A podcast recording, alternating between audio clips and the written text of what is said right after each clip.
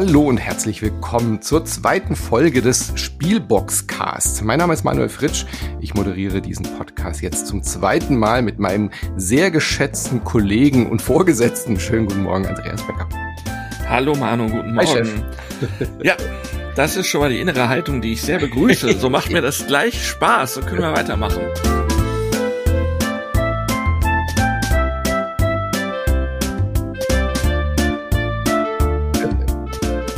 Das war doch überhaupt die Idee oder die eigentliche Intention, dass du so einen, einen äh, Podcast-Jüngling äh, hast, der für dich schneidet, produziert und äh, dich mit äh, zusammen mit durch diese Sendung führt und als Chef anspricht.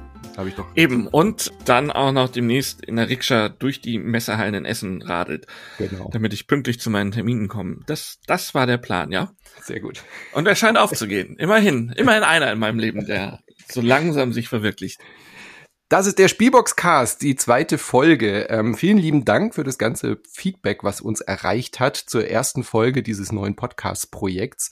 Hat uns wirklich sehr gefreut. Wir waren auch Definitiv. sehr zufrieden mit den Abrufzahlen. Also vielen, vielen lieben Dank an alle, die uns zugehört haben, die uns jetzt auch weiterhin hoffentlich zuhören, die uns auch geschrieben haben, die uns in Berlin vor Ort angesprochen haben, auf der BerlinCon, auf der Verleihung. Es hat äh, wirklich gut getan und war wirklich sehr, sehr schön. Auch alle, die uns irgendwie gemailt oder geschrieben haben. Vielen lieben Dank. Wir versuchen dieses äh, Format natürlich auch so weiterzuführen, euer Feedback einzuarbeiten und sind auch weiterhin sehr froh, wenn ihr uns äh, Rückmeldungen gebt über Mail, Feedback äh, direkt, wenn ihr uns seht oder eben auch über die Social Media. Gerne schreiben, in der Tat. Und äh, auch wenn ihr irgendwelche Sachen habt, wo ihr sagt, hey, das könntet ihr doch mal aufspießen oder mhm. wäre das nicht was für euch, um darüber mal zu reden oder euch einen Gesprächspartner dazu zu holen, meldet euch auch gerne damit. Wir sind da sehr offen und freuen uns über jeden Input, der uns von irgendeinem Wege erreicht. Auch heute haben wir wieder drei Schnipsel mitgebracht, drei Interview-Häppchen, um das aufzulockern äh, zwischen den Sachen, äh, die wir dann ebenso besprechen. Wir haben wieder einen kleinen Newsblock und stellen euch auch wieder direkte Spiele vor in diesem monatlichen Format und haben heute Interviews mit den Machern von Challengers, mit den Machern von Mindbug und mit Rita Model.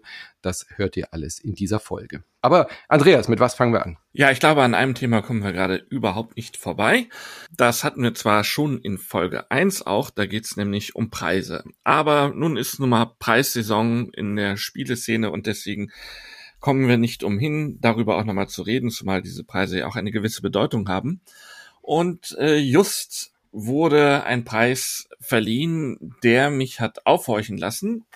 Und ich rede über nichts anderes als den österreichischen Spielepreis. ja, du lachst, aber auch das Spiel der Spiele, wie der bescheidene Untertitel ist, generiert ja ein gewisses Interesse. Mhm. Und bei mir ganz besonders, und zwar schon seit Jahren, weil das sind immer tatsächlich Preisträger, die die lieben Kollegen in Österreich da auswählen, mit denen ich nie im Leben gerechnet habe. Und auch dieses Jahr haben sie mich an dieser Stelle nicht enttäuscht. Ich monologisiere das mal ein bisschen, weil du bist ja als Mitglied der Jury Spiel des Jahres sozusagen in einer gewissen Position, dass wir diplomatische Verwerfungen zwischen Deutschland und Österreich hier vermeiden wollen. Ich verkünde einfach mal das Spiel der Spiele und das ist ein Spiel, was die deutsche Jury nicht einmal auf der Empfehlungsliste hatte, nämlich Café del Gatto von Lena Burkhardt und Julia Wagner bei Schmidt Spiele erschienen und wirklich ganz hübsch, da kann man nicht meckern. Schönes Material, ein etwas abgefahrenes Thema, denn wieso betreiben Katzen ein Café? Aber ich muss auch nicht alles verstehen, dafür bin ich vielleicht auch schon zu alt.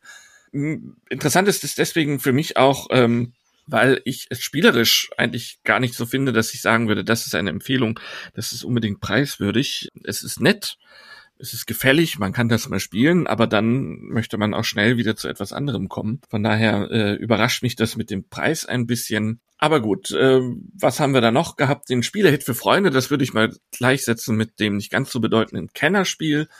Der deutlich bedeutendere Preis, also Spielerhit für Freunde, ging an Black Stories, das Spiel von den Brands, Inka und Markus, zusammen mit Volko Strese bei Moses erschienen. Äh, das habe ich gar nicht gespielt, muss ich zugeben. Hast du Black Stories, das Spiel auf dem Tisch gehabt? Nee, habe ich nicht. Nee. Hast du auch nicht, ne? Mhm. Wobei Black Stories ist natürlich so ein Megaseller für Moses. Das mhm. lieben viele Leute. Und ich kann auch verstehen, warum. Macht schon Spaß, wenn man so einen Kartensatz da hat und abends in Bier- oder weinseliger Runde so ein bisschen vor sich hin fabuliert, wie wer womit ermordet werden konnte. Das, das mögen wir ja alle. Das ist irgendwie so Lagerfeueratmosphäre. Das ist schön. Dann gibt's noch äh, neben dem Spiel der Spiele, was ja dem Hauptpreis äh, in Deutschland dem roten Pöppel entspricht, die Unterkategorie Spiele-Hit Familien. Äh, das ist 80 Days geworden, bei Piatnik erschienen, ein österreichischer Verlag. Äh, Autor ist Emanuele Briano, ein Italiener. Und in dem Spiel geht es um Jules Verne's Roman in 80 Tagen um die Erde. Phileas Fogg und seine berühmte Reise wurde auch schon häufiger verspielt, ähm, in diesem Fall neu. Und das hat mich letztes Jahr, als es in Essen rauskam, schon interessiert. Das habe ich mhm. mir äh, dann auch mal angeschaut, weil ich einfach äh, großer Jules Verne-Fan bin. Das habe ich früher sehr gern gelesen und ich mag diese Geschichten. Dementsprechend habe ich es gespielt und ähm, tja, was soll ich sagen? Das Spiel ist auch ganz nett, das kann man mal spielen, ohne dass man denkt, oh, was für eine Zeitverschwendung, aber man würde es wahrscheinlich auch nicht weiterempfehlen. Man würde es wahrscheinlich auch nicht eigeninitiativ ständig wieder aus dem Schrank kramen, denn es erinnert mich irgendwie so an meine ganz frühe Spielezeit, Ende der 80er, Anfang der 90er Jahre vielleicht, mhm. wo man solche Mechanismen auch hatte, wo es so betulich vorangeht. Ich weiß nicht, hast du 80 Days mal auf dem Tisch gehabt? Ja, ja, aber dann auch nicht mehr sehr oft, weil hier auch das Phänomen war. Das spielt sich ganz nett weg, aber mehr halt auch wirklich nicht. Ja, das spielt man ein, zwei Mal, dann hat man auch gefühlt alles gesehen. Aber ähm, finde ich trotzdem sehr ansprechend. Also Ästhetik ist schön, die, äh, die Mechanik funktioniert, ähnlich wie bei Café de Gatto ja auch. Das hat einen schönen Aufforderungscharakter. Thema, Aufmachung, Design und so sind ansprechend, aber bei beiden Spielen hatte ich so nach zwei, drei Partien das Gefühl, jetzt habe ich auch wirklich alles gesehen. Da ist kein großer Reiz mehr drin. Nee, auch die kleinen Module, die ja bei 80 Days noch drin sind und das Ganze so ein bisschen dann ähm, voranbringen sollen, dass es etwas anspruchsvoller mhm. sind. Oh. Oh. Wie gesagt, schaut es euch mal an, wenn ihr es kriegt. Äh, es hat, es sieht auch schön aus mit dieser äh, schön geschalteten weißen Box. Ähm, das auf jeden Fall, aber. Ich möchte gerne das äh, Podcast-Logo von dir, also dein Kopf als Aufkleber auf diesen beiden Spielen mit deiner Sprechblase, ja, ganz nett. so. ja, äh, das klingt jetzt so despektierlich, aber äh, äh, man muss es ehrlich so sagen. Also von daher ist es schon erstaunlich, wie da anscheinend die Spielegeschmäcker allein in, den, äh, in einem deutschsprachigen Nachbarland ganz anders sind oder zumindest in der Jury, wobei ich auf der Seite ähm, der Spieleakademie jetzt gar nicht ähm, so schnell finden konnte, wer überhaupt in der Jury hockt ähm, und entscheidet, wer in Österreich gewinnt. Da noch kurz äh, zwei Kategorien, die ähm, äh, noch interessant sind. Es gibt da noch den Spielehit Experten. Das ist ja das, was mir in Deutschland immer noch fehlt, das Expertenspiel des Jahres. Aber gut, ähm, die Jury muss sich ja auch noch in Zukunft weiterentwickeln können. Das kann ja alles noch kommen. Da wurde in Österreich ausgewählt Merchants Cove von Karl von Ostrand, Johnny Peck und Drake Villarreal, äh, in Deutsch bei Pegasus erschienen. Äh, sehr aufwendiger, dicker Karton mit ganz viel Spielmaterial drin. Ich muss aber gestehen, dass ich es auch noch nicht auf dem Tisch hatte, weil nachdem die ersten Rezensionen dann damals kamen, war meine Vorfreude ein bisschen dahin. Hm. Im Grunde seines Herzens ein sehr einfaches Handelsspiel, um mal die Metakritik hier zu bringen, was ich damals aufgesogen habe allerdings mit unfassbar viel Brimborium drumherum, denn jeder spielt einen individuellen Händlercharakter und hat extrem äh, viele Eigenregeln. Das heißt, es ist ein Regelaufwand ohne Ende, ja. um am Ende ein sehr einfaches Spiel zu haben und das fanden dann viele nicht besonders attraktiv, weil um es gut zu spielen, musst du ja eben auch nicht nur verinnerlichen, was sind die Regeln des Charakters, den du mhm. vor dir auf dem Tisch hast, sondern auch noch, was die anderen haben, um dem eventuell im richtigen Moment von hinten mal ähm, wegzugrätschen, damit er nicht so viele Punkte macht oder so. Ne? Und ähm, das wurde also, damals sehr kritisiert, dass das ja. in keinem guten Verhältnis stand wie gesagt, es ist keine Kritik an der österreichischen Jury. Ich kenne die nicht. Ich weiß nicht, wie die arbeiten, unter welchen Gesichtspunkten die sowas auswählen. Deswegen, wie gesagt, keine Kritik, sondern auch wirklich nur meine persönliche Meinung zu Merchants Cove als, als Kritiker. Das ist einfach ein Blender, das Spiel. Also, es sieht wunderschön aus. Ich habe mich so Mega. drauf gefreut. Äh, ich habe richtig Bock gehabt äh, und ich habe auch vier Partien lang wirklich Spaß gehabt, diese einzelnen Rollen kennenzulernen. Aber dann tritt halt die Ernüchterung ein, dass man eigentlich ein sehr, sehr simples Ressourcengeschubse macht äh, und diese einzelnen Händerollen, die halt wirklich cool mit Murmeln arbeiten. Ja, bei dem einen musst du irgendwie da was machen, das andere hat dann irgendwie eine ähm, Zeitreisemechanik, wo du irgendwie Zeitmarker äh, verschiebst und so. Richtig tolle Optik und man hat total Lust, die kennenzulernen.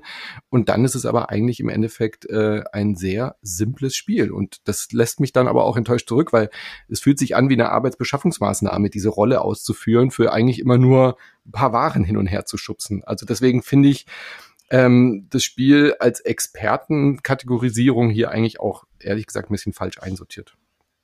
Nur weil es ein bisschen viel Regelaufwand hat, ist es ja noch kein Expertenspiel. Das stimmt. Ähm, und dann haben wir noch den Spiele-Hit-Trend, den ich ganz interessant finde. Da hat War, ich glaube, ich, ich mhm. hoffe, ich spreche es jetzt richtig aus, ähm, von Uwe Rosenberg den Preis gewonnen. Erschienen ist es bei Lookout Games. Ähm, ja, ein in meinen Augen sehr solides Kennerspiel. Das habe ich äh, einige Partien sehr gern gespielt. Es geht darum, ähm, ein, in einen, unsere kleinen Dörfer oder Ortschaften in Ghana zu bewirtschaften und dabei auch die Flughundpopulation vor allen Dingen im Auge zu haben, weil wenn wir gut mit den Flughunden zusammenleben, bringt uns das viele Vorteile, wenn die Früchte finden, um sich zu ernähren und zu vermehren, dann sorgen sie dazu, dafür, dass sie die Samen ausscheiden und dadurch neue Bäume und Sträucher überall hochwachsen können. Und das ist so der Kern, um den es sich ein bisschen dreht. Und das ist spielerisch sehr hübsch ähm, abgebildet, muss ich sagen. Es ist ein, ein relativ einfaches Arbeiter-Einsatzspiel. Es gibt auch überraschend viele Einsatzfelder. Also so, dass man sich sehr, sehr selten nur in die Quere kommt gegenseitig beim Einsetzen. Also man hat eigentlich immer eine Option, und daher diese typischen Zwänge, die man beim Arbeitereinsatz sonst hat, die fehlen.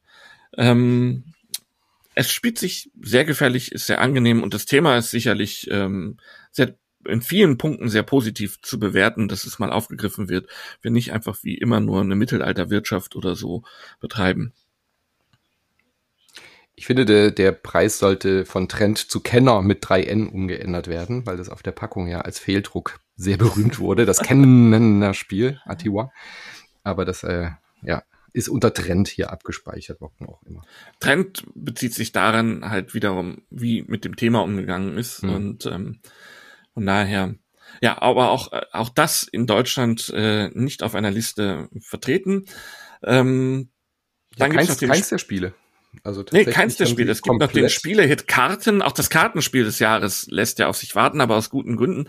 Ähm, da kommen wir gleich nochmal eben zu. Das hat, um es hier zu komplettieren, Friedemann Friese gewonnen. Grüße in meine Nachbarstadt nach Bremen. Für sein Zwei-Personen-Spiel Fasanerie bei zwei F-Spiele. Und dann gibt's natürlich auch noch den Spielehit Kinder da hat Bernhard Weber gewonnen mit einer Veröffentlichung bei Zoch, nämlich Beethupferl. Ja, komplett andere Spiele als bei euch. Interessanterweise, um das mal auszuführen, es gibt für mich noch einen zweiten sehr großen, sehr interessanten Spielepreis in Europa, ähm, den ich immer sehr betrachte. Das ist das As d'Or in Frankreich, hm. also das Spiel des Jahres in Frankreich, ähm, wo übrigens äh, immer interessante Überschneidungen sind. Spiel, also ich sag mal in der normalen Kategorie Spiel des Jahres hat in Frankreich dieses Jahr ja Akropolis gewonnen, was die Jury in Deutschland auch immerhin auf der Empfehlungsliste hatte. Den Kellerspielpreis in Frankreich hat auch Challengers gewonnen, mhm. so wie in Deutschland.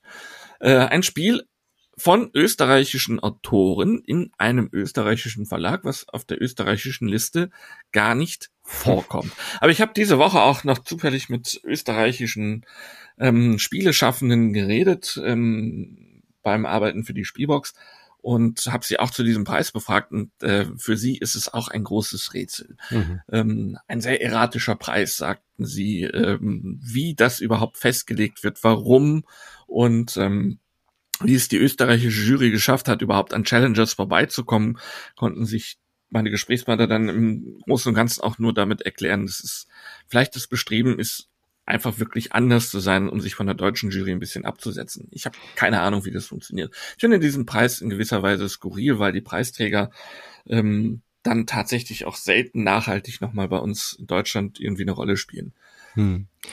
Eine Einladung an dieser Stelle, wenn jemand aus der Jury vom österreichischen Spielepreis hier zuhört oder wenn ihr Leute kennt, die da sind, äh, stellt doch gerne mal den Kontakt her. Ich würde mich sehr freuen, da mal ein kleines Gespräch zu führen oder in diesen Austausch hier einzuladen im Podcast, wie der österreichische Spielepreis funktioniert. Also wir, wir sind da offen dafür. Meldet euch. Genau, unser großes Projekt Understanding Austria. Damit könnten wir das dann endlich starten, um die bilateralen Spielebeziehungen ein bisschen zu pflegen und zu verbessern. Ich habe ja eben gerade schon gesagt, wir warten auf das Expertenspiel des Jahres bei euch und äh, das Kartenspiel des Jahres. Finde ich eigentlich aber auch okay, dass es das nicht gibt. Einmal vom Arbeitsaufwand ähm, kann ich verstehen, dass ihr nicht noch Expertenspiele mit unbedingt reinnehmen wollt, um die dann auch noch auf Herz und Nieren darauf zu testen. Abgesehen davon gibt es in Deutschland ja auch den Deutschen Spielepreis, der zwar, was die Verkaufszahlen angeht, dann keine ähnliche Wirkung entfaltet wie das Spiel des Jahres, aber ja genau in dieses Segment gibt, weil es geht, weil es ein Publikumspreis ist, ähm, an dem oder der gewählt wird, meistens halt von Spielern, die genau in dieses Segment stoßen, oft mit den Preisträgern. Und da gibt's auch eine Neuerung dieses Jahr, ähm, ist auch nochmal zu lesen im nächsten Spielboxheft, was jetzt Anfang August verschickt wird und dann relativ parallel hoffentlich zur Veröffentlichung dieser Podcast-Folge bei euch im Briefkasten liegt. Die Top 10 werden Ende August, Anfang September wie immer veröffentlicht, aber die ersten drei Plätze da weiß man noch nicht, wer genau wo gelandet ist. Die werden nur alphabetisch veröffentlicht und ähm, dann erst zur Eröffnung der Messe bei der Pressekonferenz wird bekannt gegeben, wer den deutschen Spielepreis gewinnt. Und das finde ich einen schönen kleinen Fortschritt, der da gemacht wird, weil so verpuffte die Wirkung dieses Preises in meinen Augen leider immer so ein bisschen, wenn vorher schon bekannt war, wer gewonnen hat. Und wenn man jetzt da noch wenigstens auf den Gewinner so ein bisschen hinfiebern kann, finde ich das eine schöne Neuerung, die sich das neue Messe-Essen-Team da ausgedacht hat. Oder genau, wie ein bisschen wie bei uns zwischen dem Zeitraum der Nominierung und dann der Verleihung. Ähm, diesen, ich finde, es tut den drei Spielen dann auch gut. Also dann einfach auch den Fokus nochmal auf die drei Nominierten zu setzen. Das hat sich ja bei, bei der Jury auch bewährt, bei der SDJ-Jury. Äh, und deswegen finde ich das eigentlich auch ganz gut, das jetzt beim Spielepreis auch, auch so zu machen. Ich fand es ähm, auf der Verleihung, das war ja keine richtige Verleihung, sondern es gab dann halt immer so ein Dinner von der Messe für Presse und äh, Verlage und so. Und da wurden dann alle zehn auf die Bühne geholt, aber die Spannung war da halt schon weg, weil alle schon wussten, wer gewonnen hat oder wer die Positionierung XY hat. Und deswegen fehlt es eine ganz gute Neuerung, dann wirklich am Tag der Messeeröffnung dann erst zu erfahren, wer da gewonnen hat. Das passt doch thematisch gut. Also finde ich auch eine sehr gute Neuerung. Ähm, wie sieht denn dein Tipp da so aus? Also Manchmal überschneidet sich das ja sehr, also so Jahrgänge wie Azul und so, da war das dann eindeutig, dass auch bei dem Deutschen Spielepreis die Community das als das beste Spiel äh, wertet. Bei Challengers habe ich jetzt so ein bisschen das Gefühl, es polar polarisiert die Menschen auch stark. Also weiß nicht, wie hoch Challengers da gerankt wird. Ähm, oder was glaubst du? Gibt's gibt's so diesen ganz klaren Expertenknaller, äh, so wie Archinova, der dieses Jahr da auch oben steht? Ich habe so das Gefühl, es könnte sehr überraschend auch sein, was da passiert. Ich glaube auch. Also dieses Jahr den Überflieger wie Arche Nova, wo eigentlich mhm. für mein Empfinden im vergangenen Jahr sofort feststand, okay, das wird der DSP-Sieger. Da geht gar kein Weg dran vorbei. Ähm, so ein Titel fehlt in diesem Jahr. Genau, weil Dorfromantik halt auch für viele Menschen so, die es nicht irgendwie in die komplette Kampagne spielen, auch irgendwie als zu seicht angesehen wird. Deswegen bin ich sehr gespannt. Also ich würde mich sehr wundern, wenn weder Challengers noch Dorfromantik in den Top mhm. 10 beim Deutschen Spielepreis auftauchen. Dafür finde ich beide Spiele definitiv zu stark spielerisch, auch wenn es viele Leute gibt, die vielleicht damit nicht so viel mit anfangen können. Ähm, der Überflieger, der wirklich ganz oben landen wird, ich würde da dieses Jahr keine Prognose für abgeben können. Die nee. Abstimmung läuft ja noch. Also Abstimmung läuft da noch bis zum 15. August. Also es kann äh, jeder noch seine Stimme abgeben, um da ähm, ähm, zu voten. Ich habe in Vorbereitung heute für unser Gespräch auch mal bei Announce im Forum ein bisschen gelesen zum Deutschen Spielepreis, dass da so die Favoriten sind. Das ist extrem breit gestreut. Mhm. Also da zeichnete sich meines Empfindens nach auch noch nicht ab, ähm, wer da wirklich äh, vorne liegen wird. Also dieses Jahr wird es da auch nochmal richtig, richtig spannend. Also im vergangenen Jahr, selbst wenn da der Modus schon gewesen wäre, wir geben die Top 3 nur alphabetisch bekannt und äh, dann hätte wahrscheinlich vorne ja auch gestanden A wie Arche Nova, hätten alle gesagt, ja, okay, äh, klar, die, die werden es machen. Äh, dieses Spiel fehlt dieses Jahr, finde ich. Also es gab natürlich komm, ein paar sehr jetzt. gute Expertenspiele, aber ähm, das Problem ist ja auch, die waren nicht alle ähm, früh verfügbar unbedingt. Mhm. Also wenn ich zum Beispiel an ein Spiel denke, können wir ja nachher nochmal auch ein bisschen ausführlicher vielleicht drüber reden, was in Essen erschienen ist, wie Heat, was da sehr gehypt war wo sehr viele drauf gegiert haben, was es dann aber nur bei Days of Wonder gab mhm. ähm, und erst im April nach Deutschland gekommen ist und dann auch nur bei Thalia zu kriegen war, ähm, findet das dann genug Verbreitung schon über diese ähm, über diesen etwas schmalen Distributionspass, um äh, oft genug gespielt worden zu sein, dass es genügend Spielen generieren könnte. Ähm, das sind ja auch so Unwägbarkeiten, die in den letzten mhm. Jahren eine starke Rolle gespielt haben. Bei Spielen, dass niedrige Erstauflagen, die Deutschland überhaupt erreicht haben, ja. vielleicht gar nicht genügend Flächenabdeckung garantiert haben, um dann beim Publikumspreis eine gewisse Kraft zu entfalten, genügend Stimmen generieren zu können. Ne? Ja. Also du willst dich jetzt festlegen, dann sag du doch mal, worauf du dich festlegst. Ja, ich wollte auch in diese Kerbe schlagen, die du gesagt hast. Also meine Tipps, meine heißen Tipps wären sowas wie Planet Unknown oder Marrakesch, aber die waren halt beide auch sehr teuer und auch lange nicht verfügbar oder nur über, über Kickstarter und so komische Preispolitik bei Marrakesch auch. Ähm, also von daher, ich glaube, so der, der Publikumsliebling, was ich auch so auf den Messen, auf denen ich war, gesehen habe, Planet Unknown kam einfach super gut an. Das könnte ich mir vorstellen, dass das so in die Kerbe schlägt. Aber auch Challengers weiterhin. Also ich glaube, der Kampf wird sich entscheiden zwischen äh, Challengers und Planet Unknown auf Platz eins und Dorfromantik auf drei. Das sind so meine Tipps. Da wärst du ja, dass äh, eure Liste sozusagen auch nochmal als Blaupause die Juryliste ja. als Blaupause verwendet wird für die Unentschlossen, nicht zu, in, ähm, da ihr Votum abzugeben. Also Challengers könnte ich mir auf jeden Fall auch unter den Top 3 vorstellen. Klar, es polarisiert, es gibt Leute, die können damit gar nichts anfangen, aber ich glaube, die, die damit was anfangen mhm. können, die haben, wenn sie das dann vor allen Dingen in etwas größeren Gruppen spielen und äh, ähm, Gruppen, die auch Spaß daran haben, sich ein bisschen hops zu nehmen, ähm, die haben dann so viel Spaß, dass das schon ähm, eine Wirkung entfalten kann. Also ich könnte mir vorstellen, dass mal wieder Kenner und äh, Kennerspiel des Jahres und Deutscher Spielepreis Hand in Hand gehen dieses Jahr. Und lasse mich dann gerne eines Besseren belehren, um später zu behaupten, nee, das habe ich aber auch schon immer so geahnt. genau, das. Sehr schön. Ja, dann kommen wir doch nochmal zurück auf den wichtigsten Spielepreis der Welt. Tada, das Spiel des Jahres in Berlin. Äh, es war ein bisschen ein neues Format dieses Jahr, unter anderem, weil alle drei Preise zusammen verliehen worden sind, mhm. was ich eine schöne Fortentwicklung, Weiterentwicklung finde, dass das Kinderspiel nicht mehr ausgelagert ist, sondern dadurch auch ein bisschen aufgewertet wird in der Wahrnehmung, dass alle drei Preise zusammen verliehen werden. Und ich finde, es ist eine Familie, eine Preisfamilie. Ja. Das gehört auch zusammen. Ähm, es gab eine Doppelmoderation dieses Jahr. Äh, es gab neue Einspielfilmchen dieses Jahr in Berlin. Es gab natürlich im Netz auch wieder Kritik an der Veranstaltung, aber ich bin jetzt, ich habe nochmal nachgeschaut, seit 2015 mit Ausnahme einer Verleihung immer dabei gewesen und in meinen Augen war es die beste Veranstaltung, die ich da bis jetzt mitgemacht habe. Ich fand, es lebte davon, dass ihr die Doppelmoderation gemacht habt, zusammen mit der großartigen Maren Hoffmann, mhm. von der es auf dubiosen YouTube-Kanälen heißt, Maren Hoffmann macht alles besser. Aber es ist tatsächlich so, es ist eine wunderbare so, Zusammenarbeit ja. mit dir. Liebe Grüße, Maren, falls du uns mhm. hören solltest. Ein großes Vergnügen immer mit dir. Das finde ich, habt ihr ganz super gemacht. Ich fand auch, ihr habt den Spielen genügend Raum gegeben, dass es nicht einfach nur so durchgehetzt wurde, sondern auch nochmal alle präsentiert werden konnten, dass über alle gesprochen wurde. Ja. Was bemängelt wurde im Chat, dass ich nichts mehr runterschmeißen kann, weil die letzten zwei Jahre habe ich diesen Vorhang gelüftet und jedes Mal ist entweder das Spiel oder die Jahreszahl abgeflogen im Livestream. und deswegen haben wir jetzt diese Umschläge aller Oscars eingeführt, dass einfach andere Leute dafür verantwortlich sind. Äh, ich konnte nichts mehr umschmeißen. Tut mir leid, lieber Chat.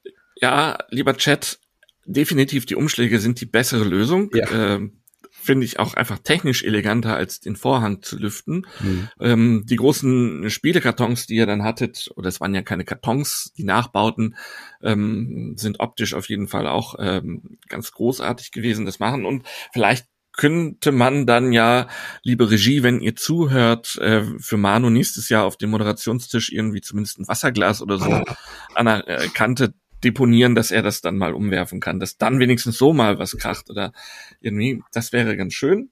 Nee, aber wie gesagt, dass ihr den Spielen die Luft gegeben habt, ähm, dass man sie nochmal wahrnehmen konnte. Das mögen einige als langatmig empfunden haben, aber ich finde. Aber genau darum geht's ja. Wir wollen, in, in, wie Maren auch schön eingeleitet hat, wir wollen ja die Spiele zelebrieren und die Spiele in Fokus setzen. Und äh, nicht der Preis ist das Wichtige, sondern einfach den, den Fokus auf die Menschen, die auch diese Spiele machen und ihnen dann den Raum auch zu geben. Und ähm, auch das mit den Gästen, finde ich, das hat dann gut harmoniert und gut funktioniert. Also ich hatte auch ein sehr, sehr gutes Gefühl auf der Bühne, dass die Änderungen, die wir jetzt eingeführt haben, ähm, dass die Früchte getragen haben und auch die Kooperation mit Marin war, war, war sehr angenehm. Hat mir sehr viel Spaß gemacht auf jeden Fall. Freut mich sehr, dass es auch bei dir so gut ankam. Ja, und was ich immer wieder schön finde, man sieht ja die Bedeutung des Preises auch daran, dass wirklich fast alle Autoren da waren. Ne? Mhm. Ich bin mir jetzt nicht hundertprozentig sicher, aber der Matthew Dunstan, der lebt doch in Australien, oder? Ja, es waren, es waren alle da, außer dem Japaner Koata Yamada von, von Iki. Er war leider nicht da, ja. Genau, und äh, es waren ja, es war ja auch sehr ähm, interessanterweise sehr viel französische Autoren und Verlage da. Mhm. Sehr bezeichnend aber, dass gerade Frankreich anscheinend zurzeit in Frankreich viele Spiele entstehen, die besonders sind, die besonderen Spaß machen, dass sich die französische Autorenszene da besonders als besonders rege erweist. Interessanterweise ja quasi nur ein originäres deutsches Kandidatenpaar für Dorfromantik. Mhm. Und stattdessen sogar zweimal Österreich da, ne? Beim Kinderspiel. Ja, Österreich war stark vertreten auf jeden Sarah Fall. Sarah Zaria war da für Carla Karamell. Da hatten wir ja letztes Mal mhm. auch äh, das Interview mit ihr im Podcast und dann halt Challenges. An der Stelle noch kurz einen kurzen Einblick in die Juryarbeit, weil das ja dann manchmal auch so gesagt wird oder, oder vermutet wird, ja, die Gerüchteküche brodelt ja immer. Also wir gucken wirklich immer erst ganz danach. Wir arbeiten äh, uns an den Listen ab und sind ja dann da eingeschlossen und dann steigt weißer Rauch auf, wenn wir die Liste fertig haben. Dann sagt immer irgendeiner von uns, hey, Jetzt lasst uns doch mal gucken, das ist unsere Liste, unsere komplette Empfehlungs- und Nominierungsliste. Jetzt lasst uns doch mal gucken, wo kommen die Leute her, wo kommen die Verlage her, welche Verlage sind es da. Das spielt dann keine Rolle bei der Entscheidung vorher. Also wir sagen nicht, oh, wir haben schon zweimal Frankreich, jetzt brauchen wir noch irgendwie ein kanadisches Spiel. Sowas machen wir nicht, sondern wir gucken wirklich erst danach und sind dann selber erstaunt, dann irgendwie so, so, so äh, Cluster auf einmal zu entdecken. So, ja. Also uns ist es dann auch nicht aufgefallen, dass dann viermal der Verlag da ist oder dass dann ähm, jemand aus Japan kommen muss. Das ist dann halt einfach so. Ja? Also es geht uns wirklich um die Spiele, um das nochmal zu bestätigen, dass wir dann nicht irgendwie gucken, ah, wir brauchen jetzt unbedingt noch ein Spiel aus Deutschland oder so. Das ist nicht das, äh, das ist nicht unser Fokus. Ja, und das ähm, finde ich sehr spannend. Also wenn du dann auch gerade 2022 mal anguckst, da waren ja auch alle nominierten Autoren da. Es kam kein einziger aus Deutschland. Mhm das ist schon, die Internationalität ist da an der Stelle, glaube ich, einfach wirklich eine Bereicherung. Das ja. muss man so sehen. Und es geht wirklich um den Spirit, um die guten Spiele, ne? Das mhm. ist auch wichtig. Alles andere wäre falsch, da vorher zu gucken. Ja. Aber jetzt schlagen wir nochmal den Bogen zurück zu Challengers, österreichisches Team, hatten wir ja gesagt. Und ähm, wir haben ein Gespräch mit Julian Steindorfer und Roman Rübitzka, den beiden Verlegern hinter Challengers, die haben vor ein paar Jahren ihren jungen Verlag One More Time Games ins Leben gerufen und Challengers ist ihr zweites Spiel, was im vergangenen Herbst erschienen ist, damals dann direkt in großer Kooperation mit Z-Man Games. Und ja, das hat dem Spiel nicht geschadet, einen amerikanischen Partner zu haben, kann man definitiv so sagen. Auch was die Verbreitung und den Bekanntheitsgrad angeht, sicherlich nicht. Und mit den beiden haben wir uns mal unterhalten über Challengers, wie es dazu kam und was noch kommen wird. Vielleicht hören wir uns das einfach mal an jetzt, oder? Genau, viel Spaß. Hallo ihr beiden. Hallo. Hallo. Wie geht's euch? Habt ihr den Sieg schon ein bisschen verdauen können oder schwebt ihr immer noch auf Wolke 7? die Wolke 7 ist schon, ja, ist noch immer da, das, das Gefühl. Und wir können zwar uns immer wieder umdrehen und den Pöppel da anschauen, der da steht, aber so ganz realisiert haben wir es, glaube ich, beide noch nicht. Nein. Wie habt ihr euch denn am Sonntag da gefühlt? Also, äh, ihr wirktet da schon so ein bisschen schwebend. War die Anspannung vorher relativ groß? Oder wart ihr sehr gelassen? Ja, mehr Spiel des Jahres geht nicht. Also mehr Anspannung ist auch nicht möglich. und ja, es war eine, ein wildes Wochenende schon. Ähm, und das war definitiv halt der Höhepunkt. Und seit Anfang an war ähm, Challengers ein Herzensprojekt, ein Projekt, wo wir mit, ähm, wo wir lange darauf gewartet haben, dass wir es machen können, wo es viele Herausforderungen gegeben hat. Und das war natürlich halt der bis jetzige Höhepunkt. Ihr hattet ja schon so ein bisschen Anlauf, äh, indem ihr mit eurem ersten Spiel ja auch schon äh, auf der Empfehlungsliste wart. Mit dem zweiten hat es jetzt dann auch direkt auf die Nominierung geschafft. Dann äh, habt ihr jetzt ja quasi die Abkürzung genommen und auch noch gleich den Gewinn mitgenommen. Was soll denn jetzt noch kommen? Ja, irgendwo ähm, aller Ted Lasso steht bald ein Schild über unsere Türe, wo Spiel des Jahres oben steht. Aber natürlich geht es uns primär jetzt mal darum, weiterhin gute Spiele zu machen ähm, die Kontrolle darüber, ob ähm, der Jury und zu Menschen wie dir, Manu, das eben gefällt, die haben wir ja nicht. Hm. Wir können nur eben schauen, dass wir versuchen, die bestmöglichen Spiele zu machen und versuchen halt weiterhin zu wachsen, weiterhin Dinge zu machen, die uns herausfordern, die vielleicht auch, wie es bei Challengers ist, manchmal ein bisschen die Spielerinnen herausfordern. Anders als jetzt viele andere kleine Verlage, die frisch anfangen, also euer Mitbewerber Strohmann Games zum Beispiel ist die Schiene gefahren, äh, Grüße an Marcel, ähm, Spiele, die auch schon in anderen Ländern erfolgreich sind, zu lokalisieren und quasi jetzt in Anführungszeichen erstmal diese, äh, ich sag's mal ein bisschen polemisch sicherere Nummer zu fahren, während ihr ja mit beiden Spielen jetzt aus eurem Verlag neue Spiele ge äh, gemacht habt. Was war da die Entscheidung, diesen Weg zu gehen, statt äh, Portierungen, Lokalisierungen und bekannte Spiele zu übernehmen? Ja, von, für uns war eigentlich von Anfang an klar, dass wir äh, mehr machen wollen, dass wir mehr Kontrolle haben wollen. Deswegen haben wir eigentlich auch diesen Weg gewählt, dass wir einen eigenen Verlag gründen.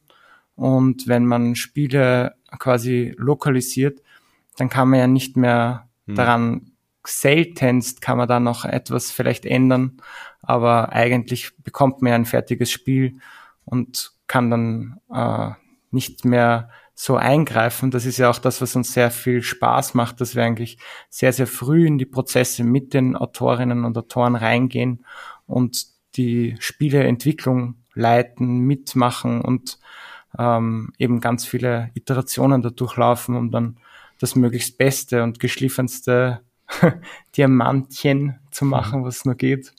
Also das, das, das war immer unser Weg. Wir haben auch ein paar Mal überlegt, ob wir auch Lokalisierungen machen wollen, aber dafür sind wir ja gar nicht ähm, logistisch auch mhm. ausgelegt, sondern wir sind die zwei aus der österreichischen Garage quasi. Wen interessiert denn das, ob wir da ein Spiel haben? Also das ist die Lokalisierung, das wäre für uns, glaube ich, nicht der richtige Weg. Ja. Der Roman meint übrigens die Garage in dem Schloss, wo wir gerade sitzen, dass man sich sofort leisten kann, wenn man so einen Preis gewinnt.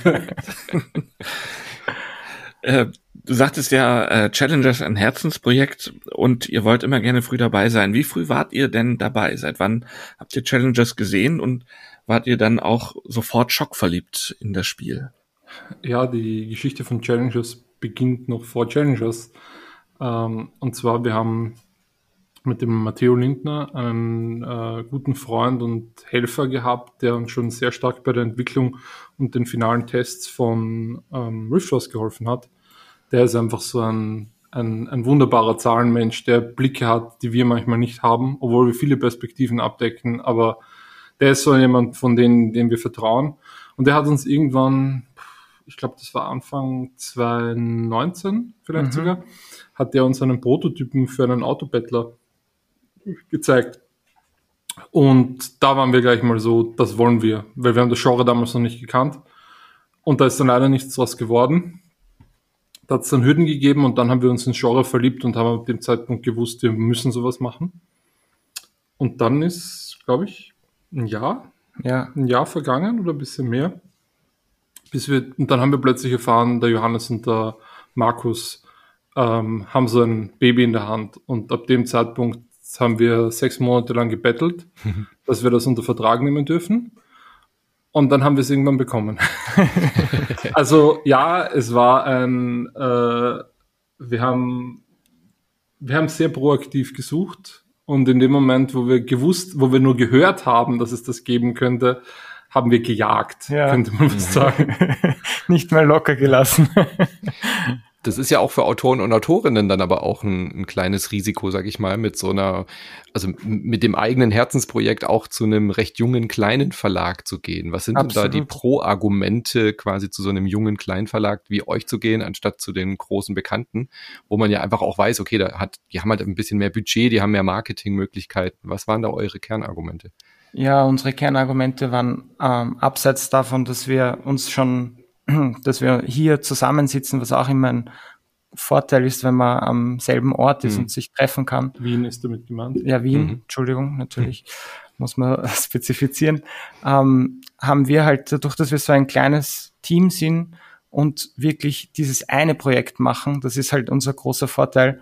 Ähm, wir beide sind Vollzeit und machen quasi nichts anderes, als dieses eine Spiel zu betreuen, wogegen bei einem Riesenverlag es halt eins von vielen Projekten ist. Mhm. Die haben zwar natürlich so mehr Möglichkeiten, aber wir sind schon von, von der Stunde null oder zwei, sagen wir Stunde zwei dran und geben alles äh, und sind sehr agil dadurch, dass wir auch sehr so klein sind. Dann kann man sich, kann man sehr schnell Änderungen durchführen. Wir haben keine Chefetage, die wir davon überzeugen müssen, dass das jetzt die beste äh, Version ist, sondern wir müssen eigentlich uns nur mit den Autoren darauf verständigen, was wir gemeinsam als das beste Produkt äh, verstehen.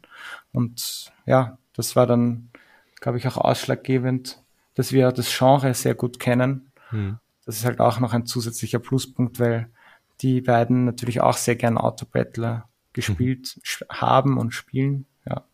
ja ich glaube, es lässt sich einfach äh, zusammenfassen mit, wir sind halt einfach Gameplay first. Und das kann man halt in so einem Prozess möglichst lange aufrechterhalten. Also, dass halt der Großteil aller Entscheidungen einfach mal aus einer Gameplay-Perspektive getroffen werden. Umso größer die Verlage sind, umso mehr unterschiedliche Abteilungen sprechen mhm. natürlich auch mit. Und wir sind alle diese Abteilungen auf einmal. Und da unsere, da wir noch immer zuerst Spielerinnen sind, äh, ist halt Gameplay First, ja, die Devise. Dann hieß es ja auch in Nürnberg 2022 war es, glaube ich, schon angekündigt, noch unter dem Namen Underdogs und nur mhm. mit eurem Label drauf. Aber dann verschwand das Ganze plötzlich wieder äh, vom Markt und keiner wusste lange Zeit, was äh, da passiert ist. Vielleicht könnt ihr noch mal erzählen, als das lange Stillschweigen war, was war denn da passiert? Wie sind da die Kontakte zu Siemens Games aufgebaut worden? Ja, wir lieben halt Drama. Drama. Drama Queens from Austria. Dem ist ein bisschen was äh, vorgegangen und zwar unser ähm, ursprünglich geplanter amerikanischer Partner, die da eigentlich sehr lange Zeit sehr dahinter war, hat uns kurz bevor es dann ernst geworden ist, leider vor dem Altar sitzen lassen. Mhm. Die ärgern sich jetzt vielleicht ein bisschen. Wohl sicherlich, ja. Und das hat dann viele Änderungen notwendig gemacht. Dann haben wir wieder Anita, unsere, also die Agentin von den beiden Autoren, ähm, von der White, äh, Agentur White Castle Games, mhm. haben wir dann den Kontakt zu Sophie Gravel von Plan B und Siemens Games bekommen. Eine in der Szene sehr bekannte Person mit einem sehr guten Riecher und haben mir dann Challenges ursprünglich für den ähm, US-Markt vorgestellt. Und dann war aber relativ schnell klar, dass sie mehr will. und dann haben wir viele Pläne und dann hat sich viel verändern müssen. Und dann, ja, wenn wir alles machen, dann müssen wir aber nochmal dran. Und dann müssen die halt ein bisschen auch noch ihre Zauberprise da reinlassen und ihre Erfahrung vor allem, weil auch wenn wir schon ein bisschen Erfahrung haben und hatten in den Jahren davor in äh, anderen Verlagen eben als Freelancer und auch als festangestellte Redakteure, ist das dann doch nochmal eine andere Sache mit ähm, einer der profiliertesten Verlegerinnen in der Branche zusammenzuarbeiten. Und die haben halt komplett andere Perspektiven, Blicke und auch Möglichkeiten natürlich. Und das sind dann die ganzen Dinge passiert, die das Spiel halt nochmal aufgewertet haben, ganz klar aus unserer Perspektive. Sie haben das Spiel deutlich billiger auch nochmal machen können. Also für uns war das halt eine reine Win-Win-Situation, weil mhm. Es hat am Ende auch, und das, das war wirklich was Verblüffendes, man arbeitet dann so lange an einem Spiel und man glaubt, das ist alles perfekt und dann haben wir die ganze Zeit aber nochmal genutzt, um erstens nochmal Karten nochmal feiner zu ausbalancieren, aber nochmal viel wichtiger, um den Bot auch nochmal deutlich zu streamlinen. Ja. Also was die Autoren da nochmal geschafft haben, also die Situation war ein bisschen so, aus Kanada ist die ganze Zeit sind Anforderungen gekommen, die am Anfang Überforderungen waren und wir gedacht haben, das schaffen wir nie. Das Zum Beispiel unmöglich. kürzt mal die Anleitung von zwölf Seiten auf zwei Seiten bitte runter. so, so, okay, probieren wir mal. und, und das gleiche ist mit dem Bot auch gewesen. Der war am Anfang viel komplexer, da hat man äh, jede Runde oder alle zwei, drei Runden Karten hinzufügen müssen. Mhm. Und dann sind irgendwie die Cyborgs hinzugekommen und am Ende des Tages war es so eine einfache unter Anführungszeichen Lösung, aber das sind halt immer auch die schwierigsten Lösungen. Ja. Also ich glaube, das ist, das ist etwas, was sich viele Leute, die nicht selbst äh, Game Design machen oder halt äh, daran an Spielen arbeiten, schwer vorstellen können, ist, wie schwierig es ist, Dinge wegzulassen. ja. Und da, dadurch wird es eleganter. Also ich meine, ja. äh, Andreas, ja, und, du kennst es auch, Texte redigieren, Texte kürzer machen, macht Texte eigentlich immer besser. Und so ähnlich ist es beim Game Design wahrscheinlich auch. Das stimmt, also wir sagen ja auch, gekürzt ist alles um Längen besser, mhm. ne? Also ja. das, das ist einfach wahr.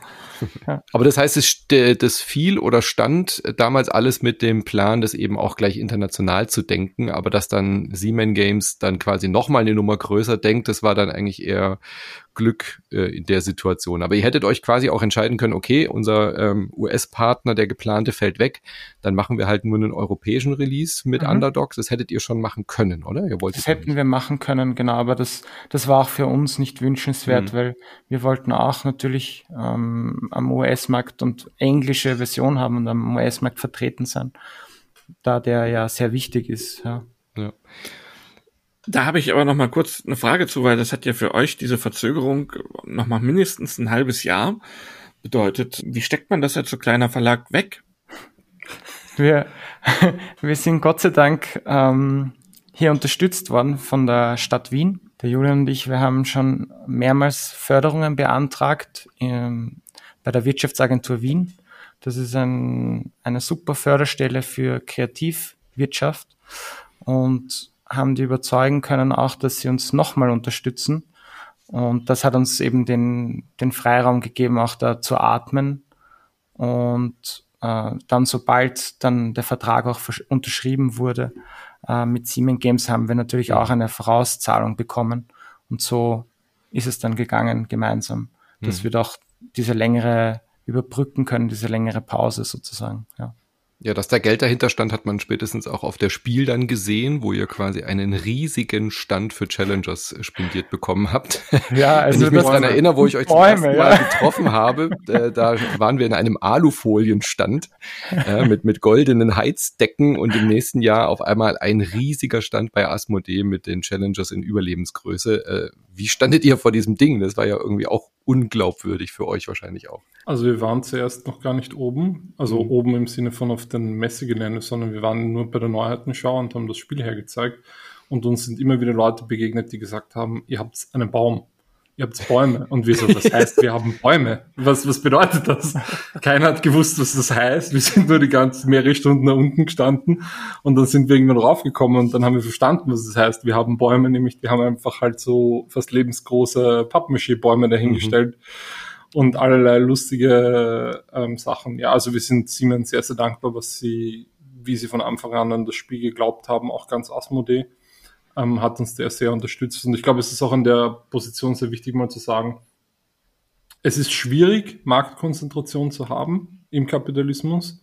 Und Asmodee hat sehr viel Marktmacht, mhm. unter Anführungszeichen.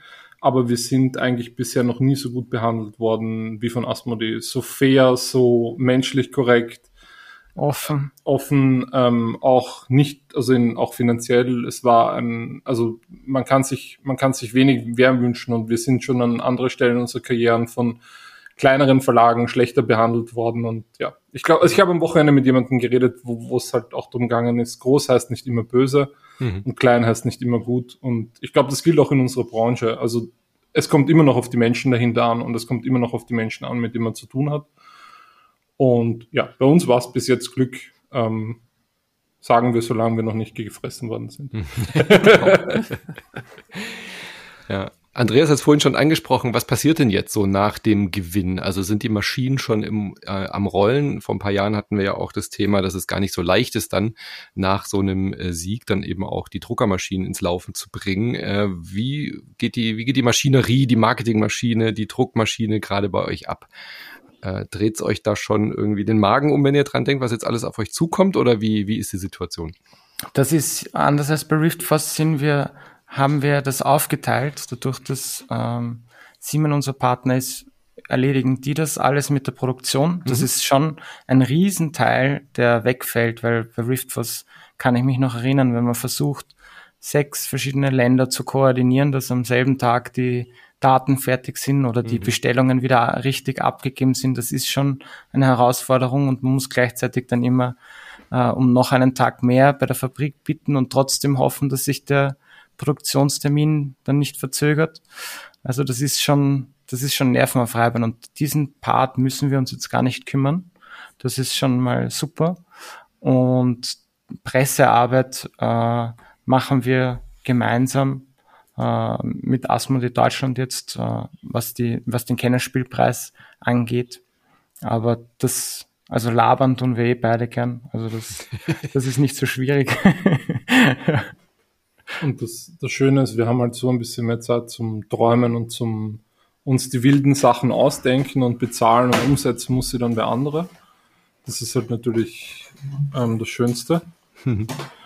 ähm, ja, es sind natürlich, es sind, äh, wir sind am Montag in der Früh, also nach der Verleihung, in Zug eingestiegen und ähm, haben E-Mails geschrieben, unentwegt fast, bis wir in mhm. Wien waren und am nächsten Tag wieder ins Büro und so geht's halt jetzt jeden Tag. Aber das ist schön, also das, das ist, ich glaube, eine der, der größten Privilegien, die wir jetzt auch haben, ist, dass wir uns halt einfach nicht drum kümmern müssen, uns um diese ganzen Geldsachen Gedanken zu machen, weil wenn man das mal erlebt hat, und wir haben das erlebt äh, mit Riftforce mal, wenn dann mal ein mehrstelliger 10.000 Euro Betrag nicht aufs Konto kommt für ein paar mhm. Monate, dann schwitzt man ein bisschen.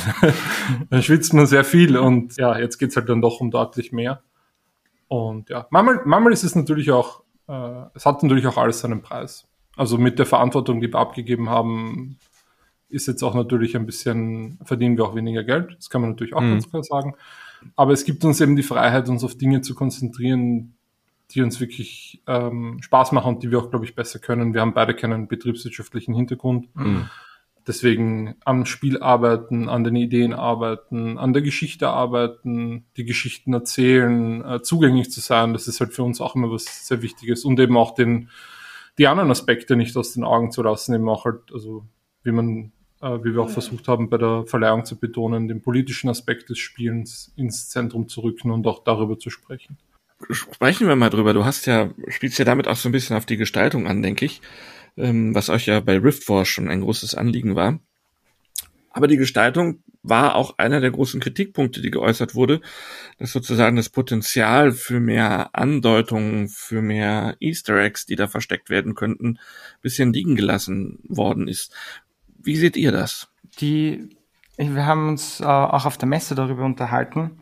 Wir haben bewusst diese Easter Eggs äh, auch öfters weggelassen, teilweise auch aus einer rechtlichen Sicht, mhm. ähm, weil es gar nicht so einfach ist, dass man solche popkulturellen Dinge unterbringt, dass sie einerseits klar erkennbar sind, aber andererseits noch nicht äh, fraglich sind, ob das ein, ein Problem darstellen kann. Und da haben wir uns manchmal einfach nicht aus dem Fenster auch gelehnt. Ähm, wir haben dann einfach versucht, vor allem Stereotype zu brechen, also dass wir äh, zum Beispiel eben keine Visagistin haben, sondern einen Visagisten mhm. und dass wir einen mehr Mann drinnen haben statt einer Meerjungfrau und so Dinge, damit wir da ein bisschen das durchmixen, was uns wichtig ist, ein bisschen die Leute vor den Kopf stoßen, vielleicht aber nur sanft, weil was wir nicht machen wollen, ist eigentlich mit erhobenem Zeigefinger in einem Spiel vorgehen. Also wir schreiben, wir sind uns auch, äh, wir schreiben unsere Regeln absichtlich geschlechtsneutral, aber wir werden dann nicht jetzt vorne eine große Abhandlung darüber schreiben, mhm. sondern das fällt manchen Leuten auf, manchen fällt es nicht auf. Das ist eh am besten, wenn es einfach äh, einen Wechsel gibt und das gang und gäbe wird und das einfach gar nicht mehr auffällt. Und so machen wir es eigentlich auch mit den, mit den Gestaltungen. Das ist, mhm. das ist uns sehr wichtig. Wir wollen alle alle Herkunft, alle äh, Körperformen, alles abdecken und herzeigen, damit sich jeder Mensch, der spielt, wiederfinden kann in unseren Werken, aber gleichzeitig eben nicht du du mit erhobenem Finger hm. äh, schimpfen. Ja. Challengers 2 ist jetzt ja schon angekündigt, perfektes Timing auch gewesen, natürlich wahrscheinlich auch nicht ganz unabsichtlich. ähm, äh, die 2 ist weg im Namen, was auch aus Marketing-Sicht natürlich nachvollziehbar ist. Also man sieht die Zukunft von Challengers schon sehr deutlich, da muss man glaube ich auch nicht zu visionär sein. Neue Karten, neue Erweiterungen, neue Sets und so weiter sind da klar denkbar. Das passiert jetzt ja mit Challengers 2 auch, dass das äh, kompatibel ist. Wie sieht's denn aus mit Lizenzen? Also Andreas hat schon angesprochen, man muss ja gar nicht so sehr auf Easter Eggs gehen, aber ihr seid jetzt da mit dem Spiel bei Asmodee, die gehören zur Embracer Group, äh, wo Dutzende von Videospiellizenzen im Hintergrund liegen. Ähm, ist es denkbar, dass wir Challengers mit irgendwie be bekannten Marken erleben, sehen werden? Ähm, wünschen würden wir es uns natürlich. Da geht jetzt halt auch viel ähm, Strategisches rein. Also jetzt geht es dann halt mal darum, natürlich die Kernmarke aufzubauen und Challengers ganz klar zu etablieren als Challengers. Mhm. Und dem muss man auch seine Zeit geben. Und dann werden hoffentlich solche Sachen kommen. Wir haben tonnenweise Ideen. Also wenn du jetzt zum Beispiel ein Challenge was angesprochen hast, ich bin jetzt vor zwei Tagen mal wieder durch das Kartendokument der Autoren durchgegangen und das ist nicht einfach mal so zehn Minuten lesen, da liest du mal so ungefähr zwei Stunden lang nur Karten. und ähm, ja, also das ist ähm, natürlich, also der, der Prozess auch äh, nach Challenges war auch schon viel da, was man, wo man gesagt hat, okay, das, das würden wir gerne machen, das, das, das wollen wir eigentlich noch reinbringen von den Ideen, weil wir uns da natürlich auch ganz klare Grenzen gesetzt haben im ersten Teil. Und dann ist aber auch im zweiten Teil sind wieder lustige Dinge mit Simon passiert, wo es dann wo unser ursprünglicher Plan war, okay, wir machen eine Erweiterung und also eine klassische Erweiterung. Und dann war so, hey, ist das wirklich die richtige Entscheidung? Und dann lange Gespräche und dann Insights, die wir nicht hatten und dann so, hey, okay, gut, dann machen wir es diesmal ein bisschen anders, als wir es bei Rift Force Beyond gemacht haben, wo wir am Endeffekt fast ein, also wir haben de facto fast das gleiche gemacht, was wir jetzt bei ähm, Challenges 2 gemacht haben und zwar fast ein Standalone, nur dass halt ein bisschen Material noch weggelassen haben so viel Value in einer Box eben. Und das ist eben auch als Verlag natürlich jetzt schwierig, weil wir haben an, Gen also an äh, Rift Force Beyond zum Beispiel fast genauso lange gearbeitet wie an ähm, Grundspiel, wir haben Grundspiel, ja. aber das hat uns nur einen Bruchteil des Geldes eingebracht mhm. und auch nur einen Bruchteil der Aufmerksamkeit bekommen. Und das ist natürlich schade und deswegen haben wir jetzt für Challengers 2 auch diesen anderen Weg gewählt. Sechs neue Sets, Unique Player Powers, ein Turniermodus, der das Spiel einfach mal mit 16 Spielern möglich macht. ähm, ja, einfach auch um, um einen zweiten äh, Access Point zu schaffen. Also wenn Kundinnen noch nie Kontakt mit der Marke hatten, können sie jetzt auch woanders einsteigen und können das ähm, komplett neu entdecken. Und das ist der Wunsch, dass das hoffentlich in der Zukunft es auch noch solche ähm, vielleicht ungewöhnlicheren Zugänge gibt. Und ja, also zum Thema, ich, Entschuldigung für die ganze, für den Exkurs, aber ja, Lizenzen sehr gerne. Ähm, die Autoren würden sich viele, haben schon viele tolle Ideen, die haben viele tolle Ideen. Ähm, Papa zum Beispiel. das wäre die erste, an die ich auch gedacht habe. Das ja. ist wirklich. Sehr schön. Okay, das heißt also, Challengers hat das äh, Living Card Game Genre wiederbelebt, so, so gesehen. Verstehe.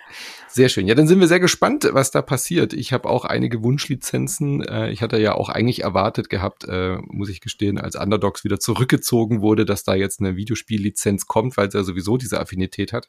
Finde es aber auch sehr schön, dass da jetzt eine eigene Marke draus entstanden ist. Dann würde ich sagen, weiterhin viel Erfolg, oder? Grüße nach Österreich. Ja. Danke vielmals. Danke vielmals. Dann genießt noch euren Sieg beim ja. Spiel des Jahres. Machen wir. Danke. Baba. Ciao.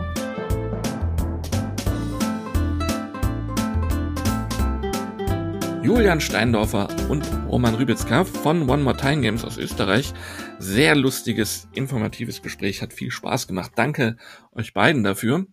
Und ja, das war für mich auch keine Überraschung, dass Challengers mhm. auf der Nominierungsliste auftaucht und dann auch gewinnt. Also es war für mich so eine Art Start-Zielsieg, nachdem ich Challengers selber kennenlernen konnte, war das für mich der große Favorit und es war, war in allen drei Kategorien für mich dieses Jahr große Favoritensiege. Ich hatte mit dem Gewinn von Dorfromantik selber gerechnet, hätte darauf getippt. Und bei den Kinderspielen, nachdem ich alle drei gespielt hatte, war für mich auch Mysterium Kids der klare Favorit, auch aus eigener Erfahrung heraus, wie sehr das Tambourin hier meine Tochter begeistert, wenn wir das auf den Tisch gebracht haben. Das äh, macht einfach auch mega Spaß.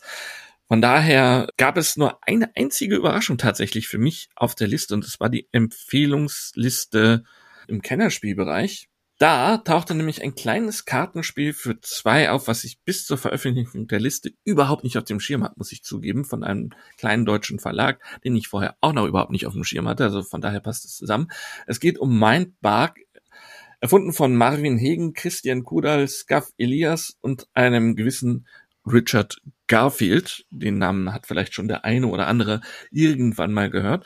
Der Verlag, den ich nicht auf dem Schirm hatte, heißt Nerd Lab und ähm, ich habe es mir dann besorgt, nachdem es auf der Nominierungsliste stand. Und ich muss sagen, ich kann das verstehen. Das ist jetzt noch gar nicht so oft gespielt, aber die Partien, die ich hatte, ähm, die fand ich hoch unterhaltsam, hm. haben großen Spaß gemacht. Und, das möchte ich mal wirklich loben bei dem Spiel, was ich sensationell finde, ist die ähm, Illustrationsarbeit von Dennis Martinez, heißt er. Ja. Äh, die Karten sehen einfach super geil aus. Das ja. macht allein schon Spaß, sich nur die Karten anzugucken. Also als Merch-Produkt könnte man das auch nochmal als Tarot-Kartenset veröffentlichen, glaube ich. Äh, allein da könntest du mit diesen wunderbaren Wesen, die darauf zu sehen sind, äh, herrlich was machen. Aber vielleicht kannst du unseren Zuhörern, die ähnlich ähm, unbeleckt an dieses Spiel rangegangen sind wie ich, noch mal ein bisschen dazu erzählen, Manu. Ja, ich liebe dieses Spiel. Äh, lässt sich vielleicht auch rauslesen aus dem Review, aus dem Artikel, der in der aktuellen Spielbox von mir zum Spiel ist. Und oh, ja. ich bin jetzt vielleicht auch nicht ganz äh, unschuldig daran, dass es auf der Empfehlungsliste gelandet ist. Äh, ein absolutes Highlight-Spiel für mich. Ich komme aus der Magic-Szene. Ja, also ich habe vor 30 Jahren, als Magic noch relativ neu war, kurzer Hinweis für die Nerds unter euch. Ich habe aufgehört, Magic, Magic zu spielen, als Ice Age dann durch war. Also schon äh, ewig her. Und äh, Magic hat mich nie verlassen, hat auch immer irgendwie so ein ähm, so eine Affinität, aber mir war es einfach zu viel, diese ganzen Magic-Karten wieder zu kaufen, zu sammeln, zu, zu tauschen. Dieses Trading-Card-Prinzip hat mich einfach wahnsinnig gemacht. Und als ich dann eben auch immer mehr Brettspiele spielen wollte, war da einfach die Zeit nicht mehr dazu da. Und Mindbug ist genau für diese Zielgruppe, die eigentlich Bock hatten oder Bock haben auf sowas wie Magic, also ein Duellspiel, ein Kartenspiel mit Monstern und Zaubern und so weiter. Und äh, zufälligerweise ist es ja auch von Richard Garfield erfunden worden. Also der Großmeister von Magic hat jetzt hier bei Mindbug mitgemacht. Wie das genau zustande kam, hört ihr jetzt gleich im Interview. Das erzählt uns Marvin. Ähm, und selber zu Mindbug selber. Mindbug ist quasi ein auf die ganz, ganz basic Aktionen runtergebrochenes Magic. Es schafft's wirklich mit äh, ganz simplen Spielmechaniken. Du hast fünf Handkarten, du hast noch fünf weitere in deinem Deck, also das ganze Deckbau, das ganze Sammeln fällt weg, aber du hast das Spielgefühl. Man spielt ein Duell zwischen zwei Magiern oder Magierinnen, legt eine Karte hin oder man sagt, eine Kreatur greift an. Ja? Basic, völlig rudimentär ja. runtergebrochen, eine Karte spielen oder du greifst an. Ähm, und das funktioniert schon so an sich ganz gut, weil du halt unterschiedliche äh, Fähigkeiten hast. Da gibt's dann schwächere Kreaturen, die haben aber einen Giftschaden. Das heißt, die können auch die stärkeren blocken und sie mit in den Tod reißen. Oder du hast äh, Kreaturen, wenn sie sterben, dann explodieren sie, so ein Knallfrosch, der dann äh, eine große Kreatur seiner Wahl um die Ecke bringen kann. Oder du hast Kreaturen, die schleichen können, die können dann nicht geblockt werden, nur von anderen Kreaturen, die auch raffiniert sind und so weiter und so fort. Also alles, was man so von Karten- und Magic-Spielen kennt. Und jetzt kommt aber der Twist der Mindbug wirklich auf eine andere Ebene bringt, nämlich die namensgebenden Mindbugs. Du hast zwei davon im Spiel und das heißt, wenn du eine Karte spielst, eine Achter-Kreatur, die sofort angreifen dürfte oder zweimal angreifen kann, und dann kann ich sagen, ich opfere jetzt einen Mindbug, das sind quasi Gedankenkontrolle-Chips oder irgendwie sowas, keine Ahnung, oder eine Magie, wie auch immer, ein Mindbug halt. Und dann kann ich sagen, nein, die Kreatur gehört jetzt mir und die kämpft jetzt auf meiner Seite. Und das darf jede Person, also jede Duellseite darf das zweimal im Spiel machen. Und dadurch wird Mindbug zu einem, ähm, naja, zu einer, auf einer Metaebene äh, quasi fängst, fängst du auch an, die Gedanken deines Gegners lesen zu wollen, weil du jetzt nicht weißt, ist das jetzt eine, ist das jetzt ein, ähm, äh, äh, na, wie sagt man da, ein Bait, also ein, ähm, heißt es auf Deutsch? Da, da fragst du mich was. Ein Lockmittel. Deutsch mit mir. also willst du mich nur ködern? Ist es jetzt nur eine Köderkarte? Äh, tust du nur so, als wäre das deine stärkste Karte? Ja, du legst da jetzt eine siebener Kreatur hin, die ist eigentlich schon ganz gut. Hole ich mir die jetzt? Aber wenn dann habe ich keinen Mindbug mehr und dann kommst du mit so einer neuner Kreatur um die Ecke. Oder du spielst eine Kreatur, die dich um drei Leben heilen kann. Ja, das könnte ich ja eigentlich auch ganz gut gebrauchen. Vielleicht hole ich mir die jetzt. Und dann wird aus diesem Mindbug-Game ein Mind-Game. Also wirklich so diese, was antizipiere ich, was machst machst du, was denkst du, was ich jetzt mache? Und das, finde ich, macht Mindbug dann wirklich zu einem herausragenden Spiel. Ja, und es ist wirklich wieder verblüffend, ne? Mhm. Was diese beiden Karten für ein Spielgefühl erzeugen und was die können. Weil einerseits willst du natürlich was Starkes abgreifen, andererseits willst du natürlich auch nicht beides so früh raushauen. Genau. Weil dann stehst du da vollkommen nackert und äh, kannst eventuell gar nicht mehr reagieren und bist genau in die Falle getappt, die dir gestellt wurde. Mhm. Ähm, das ist wirklich eine mega Idee. So, so winzig und so einen Impact auf das Spiel. Ich finde, es ist die Lamarisierung von Magic. Ja, so wirklich auf, äh, keep it simple, aber das Schwierigste ist ja wirklich äh, weniger zu machen. Also wir hatten es ja auch im Gespräch vorhin die, äh, die Kunst ist ja wirklich Sachen wegzunehmen und dann trotzdem noch gut darin zu sein. Und das kriegt Mindbug halt hin. Ja, viel Ballast von Magic einfach wegzuschmeißen. Es gibt keine Zaubersprüche, es gibt keine Artefakte, es gibt keine Mana-Ressourcen, sondern äh, jede Karte kannst du einfach hinspielen. Du kannst die stärkste Kreatur direkt im ersten Zug spielen, ist völlig in Ordnung. Du musst dafür nichts bezahlen. Du hast nicht das Problem wie bei Magic, dass du nicht genügend Länder rausbekommst und so weiter. Ähm, und das Schöne, das Elegante daran ist, so eine Partie dauert 10 bis 15 Minuten. Ja, also du kannst es im Zug spielen, du kannst es überall hin mitnehmen, du kannst in der Mittagspause spielen, aber du kannst auch sagen, wir machen jetzt einen abendfüllenden Mindbug-Abend und spielen halt irgendwie Best of Five. Ja, wer gewinnt irgendwie drei Partien und äh, holt sich dann den Pokal heute Abend. Also das Spiel funktioniert einfach in diesen äh, auf beiden Ebenen, sowohl für kurze Zwischendurchpartien als kleiner Absacker oder eben halt auch als richtige Herausforderung. Toll. Ja, und der Zauber könnte natürlich auch äh, darin liegen, es ist unfassbar erweiterbar. Mhm. Was, ja. was danach alles kommen kann, ob es dann dem Spiel und dieser Simplizität wieder gut tut, wenn vieles Neues dazukommt, eventuell auch mit vielen Sonderfunktionen, sei mal dahingestellt. Aber ähm, warten wir einfach mal ab und hören wir doch mal, was Marvin dir so alles erzählt hat über die Spielentwicklung. Genau, und wie das äh, mit Richard Garfield alles zum Tragen kam, hat auch was mit Podcasten zu tun. Viel Spaß. Erzähl mir doch mal so ein bisschen, wie ihr euch da alle gefunden habt. Also wenn man auf die Packung von dem Spiel Mindbug guckt, da stehen ja sehr viele Namen. Du bist jetzt äh, einer davon. Wie kam das denn alles zustande? Ja, also es hat vom Prinzip angefangen mit dem Podcast, den ich vor ein paar Jahren ins Leben gerufen habe und der ja letztendlich dafür gedacht war, so ein bisschen meinen Prozess von dem Spielefan zum ja, äh, Spieledesigner zu unterstützen und zu begleiten. Und ähm, den hatte ich damals gegründet, um, weil ich dachte eben, okay, es gibt vielleicht mehr Leute, die in meiner Situation sind, die einfach gerne sich mit Spielen beschäftigen, auch kreativ sind und mal was eigenes machen mhm. wollen.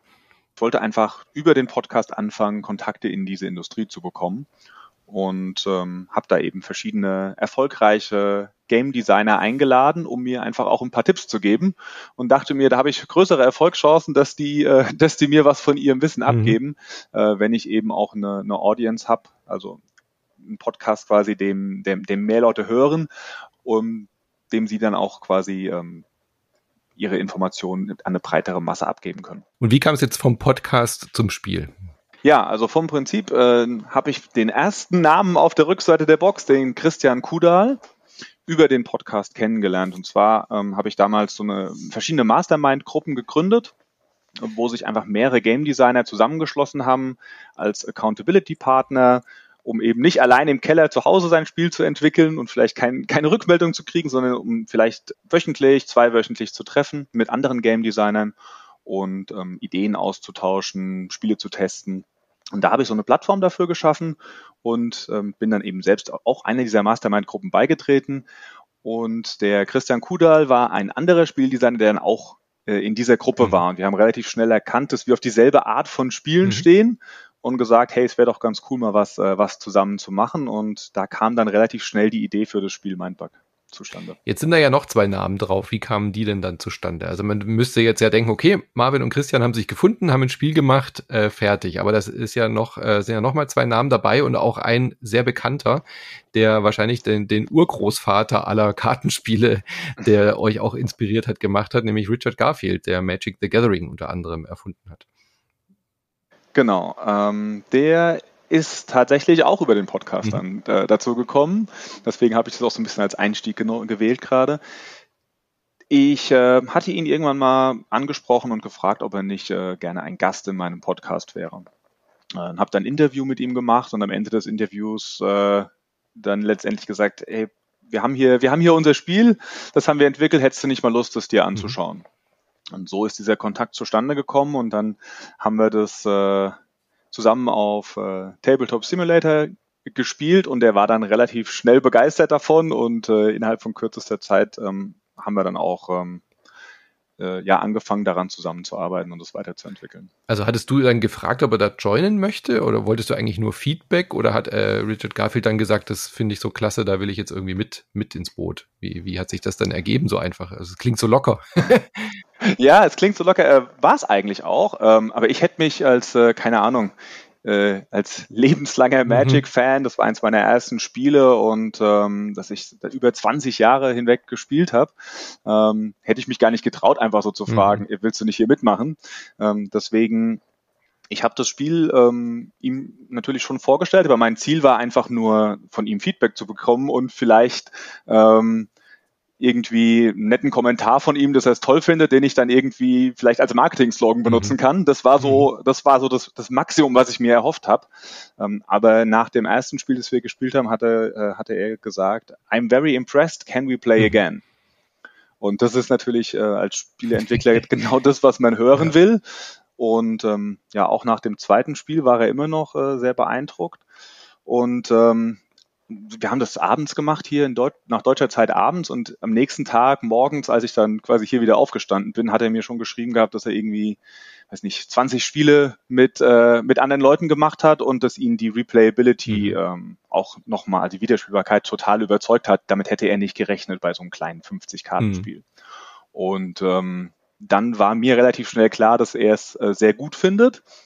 Und dann habe ich vorgeschlagen, ähm, wenn du Lust hast, dich da irgendwie in einer Art und Weise dran zu beteiligen, vom Design her, dann ähm, wären wir da sehr interessiert mhm. daran. Und wie hat sich das dann ähm, materialisiert? Also wie, wie, was hat er jetzt dazu beigetragen? Oder hat er durch, also kannst du dich an irgendwas erinnern, wo du sagst, das war so ein Moment, wo er nochmal was Grundlegendes verändert hat oder so? Oder gibt es irgendeine Anekdote dazu? Ja, also vom Prinzip haben wir ähm, seitdem wöchentliche Meetings ähm, zu viert, wo wir dann an dem, ähm, an dem, an dem Spiel arbeiten, an den Erweiterungen arbeiten. Ähm, mit ihm kam nämlich auch noch Scaff äh, Elias dazu, ein Partner, mit dem er schon sehr, sehr lange zusammenarbeitet, an verschiedensten Spielen. Und ähm, ja, die erste Sache, die er quasi verändert hat, ist, äh, damals hatte das Spiel ähm, ja auch knapp, äh, eigentlich war es genau, ähnlich groß wie jetzt, knapp 50 Karten. Und er hat einfach, damals war bei jede Karte noch einzigartig und ähm, er hat dann einfach gesagt, lass doch mal das Deck, keine Ahnung, 20 Mal mhm. kopieren, mhm. was im, auf, im Tabletop Simulator ziemlich einfach ist. Und dann haben wir quasi mit so ein paar hundert Karten Deck mhm. gespielt. Ich dachte, was will er denn? Was soll das denn?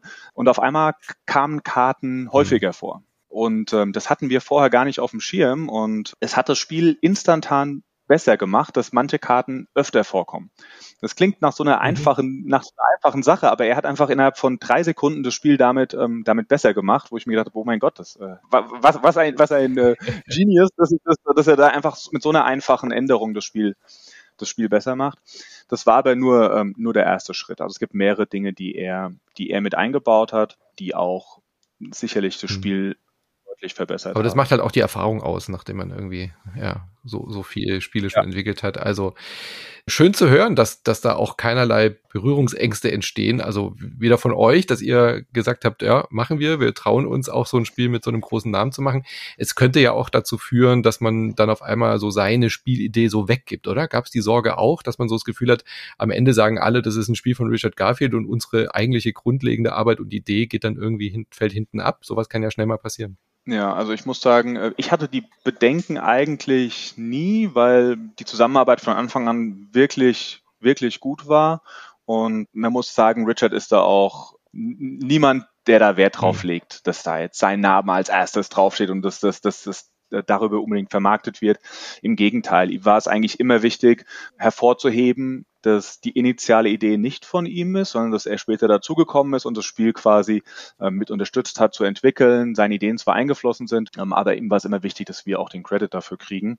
Und ähm, insofern war das nie, nie ein Problem. Was aber so ein bisschen eine Herausforderung war, würde ich sagen, ist ein Designteam von vier Leuten, mhm. einfach die Anzahl der Leute. Und äh, wir haben das insbesondere gemerkt, vielleicht so als eine Anekdote, als wir angefangen haben, an den wirklich Kartensets from scratch von, von neue Ideen zu arbeiten und dann quasi jeder gekommen ist und seine Ideen reingebracht hat. Und dann hatten wir so einen Pool von vier verschiedenen Ideen und haben versucht, das irgendwie zusammen zusammenzukriegen. Mhm. Das war gar nicht so einfach und wir haben dann irgendwann den Modus so geändert, dass wir gesagt haben, okay, wenn wir in irgendwas Neuem arbeiten, dann hat einer dafür den Hut mhm. auf der bringt eine komplette Idee rein, so dass wir mit einer Idee starten und die dann zu viert weiter bearbeiten und nicht vier Ideen versuchen zu heiraten, die vielleicht gar nicht so gut zusammenpassen. Und das war für uns ein Prozess, der hat bestimmt ein halbes Jahr gedauert, würde ich sagen, bis wir, bis wir da den richtigen Arbeitsmodus gefunden mhm. hatten. Spannend. Ja, aber das ist klar. Das ist natürlich eine ganz andere Art der Zusammenarbeit, aber toll, dass ihr da so einen Modus gefunden habt. Wie seid ihr da jetzt firmentechnisch aufgestellt? Also läuft das alles über dich? Ihr habt jetzt ja nicht zu viert eine neue Firma gegründet, oder? Nee, genau. Also vom Prinzip sind wir vier Spieleentwickler. Mhm. Und damals war dann natürlich auch die Frage, was machen wir mit dem Spiel? Also geben wir das einem großen Publisher? Mhm da hatten wir auch verschiedenste Gespräche und auch Interesse aus der, aus der Industrie. Aber für mich war damals, das war so der Übergang von mir, von meinem normalen Tagesjob, den ich hatte, in eben diese Spieleindustrie. Und mir war klar, dass ich da eigentlich Vollzeit rein will in die, in die Industrie. Und da ist einfach der Einstieg oder die, ähm, der Übergang ist einfacher, wenn man nicht nur das Design, sondern auch das Publishing mhm. macht. Und da ich einen Hintergrund in, in BWL habe und ähm, auch in Informatik, habe ich mir das und schon mehrere Firmen auch gegründet hatte in meiner Vergangenheit, habe ich mir das zugetraut mhm. ähm, und bin dann, habe dann auch ohne habe da mit den anderen drüber gesprochen und dann war das auch relativ, relativ schnell klar, dass das Spiel quasi in, äh, in unserem neuen Verlag, Nerdlab Games, dann, dann, dann veröffentlicht Sehr schön. Also das heißt, du hast dich jetzt quasi mit diesem Spiel auch direkt in die Selbstständigkeit äh, begeben, als Publisher, genau. als Entwickler und ähm, ja, aber Vertrieb läuft dann nicht über euch. Doch, wir machen tatsächlich ähm, Vertrieb in Deutschland, machen wir sowohl Direktvertrieb, wir machen ähm, aber arbeiten auch mit allen möglichen Distributoren und Retailern in Deutschland und Europa mhm. zusammen. Mhm. Aber was natürlich auch dann schnell klar wird, ist, mit, ähm, mit, mit so einem kleinen neuen Unternehmen kann man nicht die ganze Welt beliefern. Das machen wir zwar über Kickstarter nee. schon, aber wir, wir haben natürlich nicht die Reichweite in Retail in, in allen Ländern. Insofern war es, war es dann auch schnell klar, dass wir mit Partnern zusammenarbeiten wollen für die verschiedenen Sprachen. Und wir sind Stand jetzt, glaube ich, bei acht verschiedenen Sprachen, in denen Mindbug verfügbar ist. Äh, mit äh, steigender Zahl in der Zukunft mhm. hoffentlich. Das Spiel ist ja jetzt schon so ein kleiner Erfolg. Also Kickstarter war erfolgreich und BGG seid ihr jetzt auch schon relativ hoch gerankt für noch ein äh, recht junges Spiel. Wie hattest du das jetzt so erlebt, so euer, ich sag mal, eure ersten, ja, diese erste Phase? Und jetzt eben auch äh, relativ aktuell, je nachdem wann dieser Podcast jetzt erscheint, ähm, seid ihr ja auch auf der Empfehlungsliste der Spiel des Jahres Jury gelandet. Wie, wie fühlt sich das alles an so für dich? Ja, also man muss schon sagen, das, das, ist, das ist nichts, was man erwartet, das ist auch nichts, was, was alltäglich ist. Also wir haben ja ganz klein angefangen, keiner kannte das Spiel irgendwie ähm, und wir haben dann auf der Essen Spiel 2021 das erste Mal gesagt, ja, wir, wir finden das Spiel ist so, das ist so gut, wir müssen das jetzt irgendwie an den Mann bringen. Und dann haben wir da mal tausend Spiele gedruckt und mitgenommen. Mhm. Das war das erste Mal, dass wir auch auf der Essen Spiel als Aussteller waren. Und keiner kannte uns. Wir hatten eigentlich, eigentlich nichts außer das Spiel, ein paar Banner ähm, und haben dann vorher ganz viele Leute äh, angeschrieben, ähm, dass sie doch mal bei uns vorbeikommen sollen am Stand und sich äh, das Spiel mal anschauen sollen. Und da ist es uns dann das erste Mal so bewusst geworden, dass wir da ein Spiel haben, das äh, im Markt Anklang findet, weil wir auf, auf der Messe ja dann so ein bisschen als Geheimtipp gehandelt wurden nach ein paar mhm. Tagen und sehr, dann schon sehr, sehr positive äh, Reviews bekommen haben. Und das hat sich, das hat sich schon, ähm, schon, schon extrem gut angefühlt natürlich. Ähm, hat uns immer wieder so diese, diese kleinen Bestätigungen, diese positive Feedback, das hat uns immer wieder die, die Kraft gegeben, dann auch da das Thema voranzutreiben und ja auch über die, die Hindernisse und Hürden hinweg zu pushen, sage ich mal, weil wir wussten, dass es einfach ähm, ja, den Leuten Spaß macht und das positive Feedback ja, zurückkommt, das war für uns ähm, ja extrem extrem wichtig und mhm. hilfreich. Und jetzt natürlich mit der dem mit dem Award da nochmal oder der Ernennung zum ähm, Empfehlung für vom, auf der Expertenspielliste, das ist für uns natürlich ja eine riesige Auszeichnung, mit der vor ein, zwei Jahren niemand bei uns äh, auch nur ansatzweise gerechnet hat. Ich meine, wir konkurrieren da mit den richtig großen Verlagen, den richtig großen Spieleentwicklern und ja, so als ganz kleines Startup ist das natürlich was Besonderes. Hm. Merkt man das? Kommen dann da irgendwie auch Verlage auf einen zu nach solchen Würdigungen oder, oder äh, Erfolgen oder so? Also habt ihr da jetzt irgendwie auch mehr Anfragen gekriegt? Wie entwickelt sich das? Ja, also ich denke schon, dass man das ähm, auf jeden Fall merkt. Also ich muss sagen, das war bei uns äh, nach der ersten Kickstarter-Kampagne war das sehr groß, weil die ja auch ähm, relativ erfolgreich war mit über 10.000 mhm. Unterstützern. Von der, von, der, von der Anzahl der Leute mhm. her war das schon auch was, was uns komplett überrascht mhm. hat. Da kamen schon viele Verlage auf uns zu.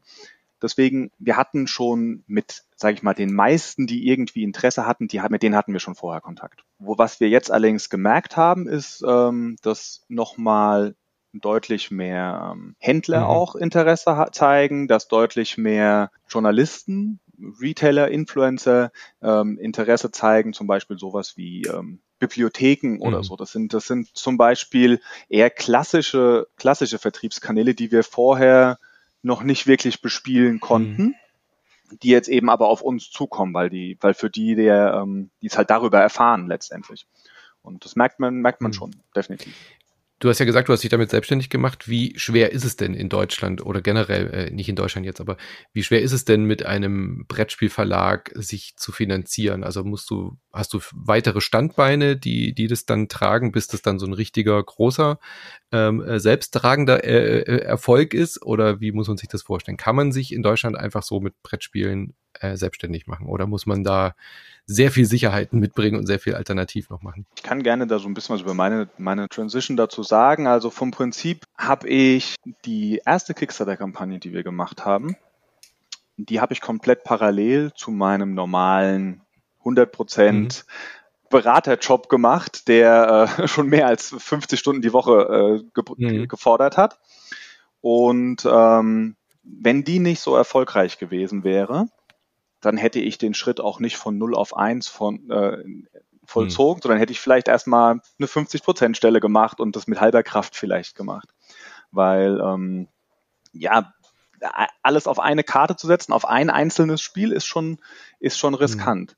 Deswegen hat uns das Modell mit Kickstarter so sehr geholfen, weil wir da letztendlich schon 10.000 Stück verkaufen mhm. konnten, bevor wir, bevor wir die Entscheidung treffen mussten, äh, dass wir, dass ich da voll, Vollzeit letztendlich in das Risiko ja. gehe. Und mit diesem, mit diesem, mit dieser Unterstützung im Rücken war, war das dann ein, war das dann einfacher, aber hätte natürlich immer, immer noch schief gehen können. Also hatte, hatte natürlich schon noch ein Risiko und jetzt für die Zukunft ähm, sieht es bei uns natürlich schon so aus, dass wir nicht alles auf ein Spiel hm setzen können, auch wenn wir da momentan noch sehr erfolgreich mit sind und auch in, äh, Erweiterungen ähm, momentan veröffentlichen und die neue Sprachen hinzufügen. Das, das ist alles schon schön und gut, aber uns ist auch bewusst, dass das kein nicht für nicht für immer auf einem Spiel ähm, ja basieren kann, diese Firma. Insofern haben wir da auch neue Sachen im, im Programm und wollen uns da Schritt für Schritt eben organisch vergrößern mit neuen Spielen und ähm, mhm das macht, äh, das macht Spaß, das ist die Herausforderung. Aber genau dafür ist der Kickstarter da. Das ist ja genau der Name, um so ein Erstwerk quasi zu kickstarten. Und es fällt ja jetzt auch leichter, wenn ihr jetzt den Erfolg habt, äh, parallel dazu Erweiterungen zu machen und aus dem Cashflow heraus dann ja eben auch weitere Ideen zu äh, zu probieren. Aber genau das ist es ja. Wie, wie betrachtest du das denn bei Kickstarter? Ihr habt ja Kickstarter genau für das genutzt, was es eigentlich sein sollte. Wir haben ja eine Idee, wir möchten das gerne machen. Gibt es genügend Leute, die das mitfinanzieren wollen? Aber Kickstarter wird ja gerade in der Brettspielwelt ganz oft auch einfach nur als Abverkauf, als Marketingkanal genutzt von existierenden Verlagen, die eigentlich gar keinen Kickstarter machen müssten. Wie findest du das störend oder nachteilig für so Projekte wie eures oder ist das einfach ein legitim, auch quasi äh, mhm. Spiele, die eigentlich schon fertig sind, äh, über Kickstarter zu promoten. Ich persönlich finde es legitim. Ich weiß, dass es da auch andere Meinungen dazu gibt ich sehe es aus der Perspektive, all diese großen Spiele, die da letztendlich auch sind von den großen Verlagen, mit denen wir natürlich auch konkurrieren. Mhm. Das macht, ist für uns eine Herausforderung. Wir müssen uns mehr anstrengen, dass wir neben diesen Spielen trotzdem interessant wirken. Das ist die Herausforderung. Das pusht uns aber auch so ein bisschen verlangt uns mehr ab.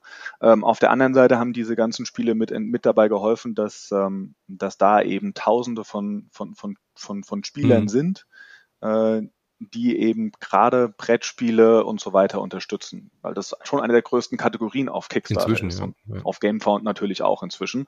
Und ich glaube, dass wenn da diese diese ganz großen nicht mit dabei gewesen mhm. wäre, dann wäre da auch nicht so eine große Zielgruppe gewesen, die wir als Kleiner dann hätten erreichen können. Deswegen sehe ich das relativ entspannt. Ja. Er hat immer zwei Seiten, gell? genau. Ja. äh, Nochmal grundlegend zu, zu Mindbug. Der Name ist ja Programm bei euch, also diese Fähigkeit, die Mindbugs zu spielen, äh, prägen das Spiel ja sehr. War, war das was, was später hinzukam oder war das das die grundlegende Idee, die ihr hattet, um dieses Spiel zu entwickeln? Ja, das ist eine gute Frage. Also vom Prinzip, das kam nicht später mhm. zu. Das war von Anfang an da, hat aber auch so ein bisschen lustige, lustige Geschichte. Also vom Prinzip war unsere Kernidee, dass wir so diese ganzen Sammelkartenspiele und ähm, generell Duellkartenspiele total gerne mochten. Wir wollten das aber, wir wir fanden auch, dass einige Dinge bei den Spielen eben nicht gut funktionieren. Mhm. Also uns hat das Modell mit den, mit den Boostern, die man aufreißen muss, äh, um zufällige Karten zu bekommen, hat uns nicht gefallen. Oder dass viele Spiele einfach ähm, letztendlich keinen Spaß machen, weil der eine nicht die richtigen Ressourcen hat, um überhaupt seine Kreaturen spielen zu können. Da gab es so gewisse Aspekte, die uns nicht so gut gefallen hatten. Und wir, der Ausgangspunkt bei uns war zu sagen, okay, wir wollen den Teil, der wirklich Spaß macht, ja, mhm. der oft gegen Ende des Spiels eintritt, wenn du coole Effekte kombinieren kannst, den wollen wir behalten. Aber alles, was uns nicht so viel Spaß macht, wollen wir erstmal streichen. Also hatten wir gesagt, alles muss in eine Box. Es darf nur einen Kartentyp geben, um die Komplexität zu reduzieren. Aber es gibt nur Kreaturen. Mhm. Ähm, die sollten nur einen Wert haben. Wir haben wirklich versucht, alles so einfach wie möglich zu machen und hatten die Erwartung, dass es dann keinen Spaß macht an dem Punkt und dass wir dann nach und nach von diesen komplexen mhm. Sachen wieder was hinzunehmen müssen, ähm, um zu diesem Spaßpunkt zu kommen, den wir eigentlich suchen. Und waren dann mehr oder weniger selbst erstaunt und verblüfft, dass, was diese Mindbug-Mechanik einfach mit dem Spiel, mit dem Spiel mhm. macht und wie viel Tiefe die uns gibt. Und alles hat noch genauso gut funktioniert, obwohl wir so viel weggestrichen haben, so dass wir gesagt haben, okay, da müssen wir, äh, da müssen wir jetzt dabei bleiben. Und dann, wir haben tatsächlich die ersten Monate noch versucht, dann andere Dinge mit reinzunehmen, sind aber immer wieder zu unserem initialen Design eigentlich zurück zurückgegangen, weil wir gemerkt haben, nee, das funktioniert, das funktioniert so gut, das braucht eigentlich gar nicht mehr, mhm. das Spiel das war so die, die, Herangehensweise und die Entstehungsgeschichte davon. Manchmal sind es ja genau diese einfachen, also diese Verschlankung macht total, äh, aber eben genau dieses eine Störelement mit den Mindbugs, das macht es ja dann wirklich zu einem neuen Spielgefühl auch. Ja, ja und da muss ich auch dem, ähm, dem Christian Kudal hier seine, seine mhm. Credits geben. Äh, ich muss sagen, er ist wirklich, was das Thema angeht, die Einfachheit äh, den Spielspaß in der Einfachheit mhm. zu finden. Das ist seine, das ist seine Superpower ähm, und da ist er einfach extrem gut drin und ähm, das hat er mit der Mindbug-Mechanik, die äh, auch von ihm kam, äh, hat er das da auch eindeutig Sehr bewiesen. Schön. Ihr sitzt ja garantiert schon dran an Erweiterungen. Das fällt dann wahrscheinlich nicht einfach, oder? Weil ich meine, ihr habt so viel wegreduziert und jetzt seid ihr eigentlich aufgefordert, ja wieder Dinge hinzuzumachen. Klar, neue Kreaturen und neue Effekte und so, aber man ist doch dann wahrscheinlich wieder verführt, auch wieder über neue Elemente nachzudenken. Habt, seid ihr eigentlich wieder an dem gleichen Prozess? Ja, klar. Also ähm, wir haben auch, wir hatten ja jetzt gerade eine neue Kickstarter-Kampagne mit zwei neuen äh, Standalone-Erweiterungen. Und da haben wir auch in beiden so ein bisschen verschiedene, mit verschiedenen Dingen experimentiert, sage ich mal. Ähm, die eine Edition ist äh, sehr ähnlich wie die ähm, wie das Starter wie das Starter-Set, hat auch ein paar neue äh, Fähigkeiten und so weiter mit mit drin, aber ist auch eigentlich eher so ein großer Haufen von Kreaturen mit super abgefahrenen. Effekten. Und das andere ist ein bisschen strategischer, da muss man eher mehrere Karten kombinieren, um zum Ergebnis zu kommen, das, um das Beste davon rauszuholen, ein bisschen taktischer vielleicht.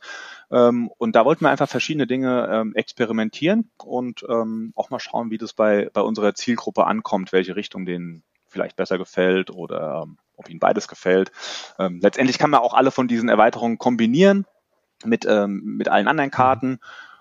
Und äh, ja, klar, Komplexität, äh, dass das Ganze nicht zu kompliziert wird, ist sicherlich eine Herausforderung, aber das haben wir ähm, auf jeden Fall bei uns als, äh, äh als Designphilosophie mit draufstehen, dass äh, das Mindbug schon auch in eins von diesen eher ein Einsteigerspiel in dieses Genre ist. Auf jeden Sehr Fall. schön. Gut, dann wünsche ich dir und deinem großen Team da äh, in dieser Vierer-Konstellation weiterhin sehr viel Erfolg mit Mindbug. Und wenn ihr das nächste Mal mit Richard Garfield sprecht, dann sagt ihm doch bitte, er soll endlich die Mana-Problematik bei, bei Magic fixen. Vielen Dank. Könnt, könnt, könnte er machen, wenn er ja. da Mindbugs einführt. Alles klar, richtig aus. Danke dir. Danke dir für deine Zeit. Ciao. Ciao. Marvin Hagen von NerdLab, die zusammen im Team Mindbug erfunden haben, zusammen mit Richard Garfield, dem großen Richard Magic the Gathering Garfield. Warum habt ihr jetzt gehört, wie das zusammenhängt und eine Empfehlung der Jury-Spiel des Jahres auf der Kinderliste. Und auch ich würde sagen, unbedingt mal anschauen, das lohnt sich. Das kann echt eine Entdeckung sein, wenn ihr auf sowas steht. Spiel des Jahres heißt für mich auch immer Ende der Saison, Ende der mhm. Spielzeit jetzt geht's neu los. Essen steht vor der Tür. Es wird sich da ein bisschen was ändern. Das sage ich jetzt einfach mal, um ein bisschen Werbung für die aktuelle Spielbox zu machen, denn da haben wir unter anderem auch ein Interview mit Carol Rapp drin, der neuen Messechefin in Essen. Es gibt ja nicht nur die Neuerungen beim Deutschen Spielepreis, die wir vorhin schon angesprochen haben, sondern auch noch ein bisschen was anderes. Die Hallen werden neu aufgebaut, also nicht außen, das bleibt stehen, aber innen, wo die Verlage wie sind, das wird sich ein bisschen ändern. Halle 6, die, die letzten Ich habe jetzt schon Angst davor. Die ganzen einstudierten Wege funktionieren nicht mehr. Und ich muss dich doch in der Bahre tragen diesmal. Das wird ganz schön Nein, du sollst mich nicht in der Bahre tragen, dann so. bin ich tot. Äh, ich hoffe, dass mir das dieses Jahr noch erspart bleibt, aber es wird absehbar auf mich zukommen. Da bin ich oh Realist. Mann ähm, wir alle müssen sterben. Ähm, oder wie Robbie Williams auch so schön einmal sagen, I'm not afraid of dying, I just don't want to. Also dieses Jahr hoffentlich noch nicht, dieses Jahr tut's noch die Rikscha. Aber wenn es dann so ist, ey, dann ist es so, ne? Ja. Dann bitte Prozession durch die Messer oh Gott, oh auf meiner Bade. Mit so einem, Beginnend mit übrigens so in Halle 6. Mit so, einem Pöppel vorne drauf, genau. Oh ja. Gott, ja. Genau, im gläsernen Sarg wird er dann noch einmal im Spielbock stand. Übrigens auch in Halle 6 dieses Jahr, falls ihr uns besuchen kommen wollt. Kommt vorbei aufgebahrt. Nein, also da wird sich einiges ändern. Ja, man muss die einstudierten Wege, die kann man über den Haufen werfen. Finde ich aber immer sehr schön, weil die einstudierten Wege bedeuteten, glaube ich, auch äh, vorhersagbare Staus mhm. an bestimmten Stellen in den Messerhallen. Und das war immer das, was ich nicht so besonders sexy fand. Nein, da freue ich mich drauf. Und ich glaube, es wird einen neuen Rundlauf geben, der das Ganze ein bisschen attraktiver macht.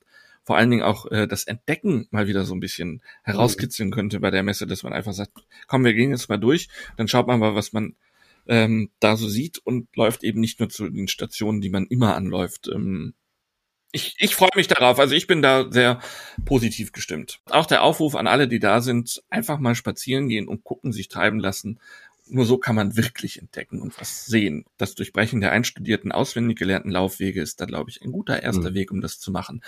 Zum Abschluss ähm, haben wir überlegt, weil die Marktforschung hat ergeben, wenn wir erfolgreich sein wollen, gerade auch im nicht deutschsprachigen Ausland, brauchen wir Listicles. Listicles sind ein ganz heißer Scheiß im Podcast-Business.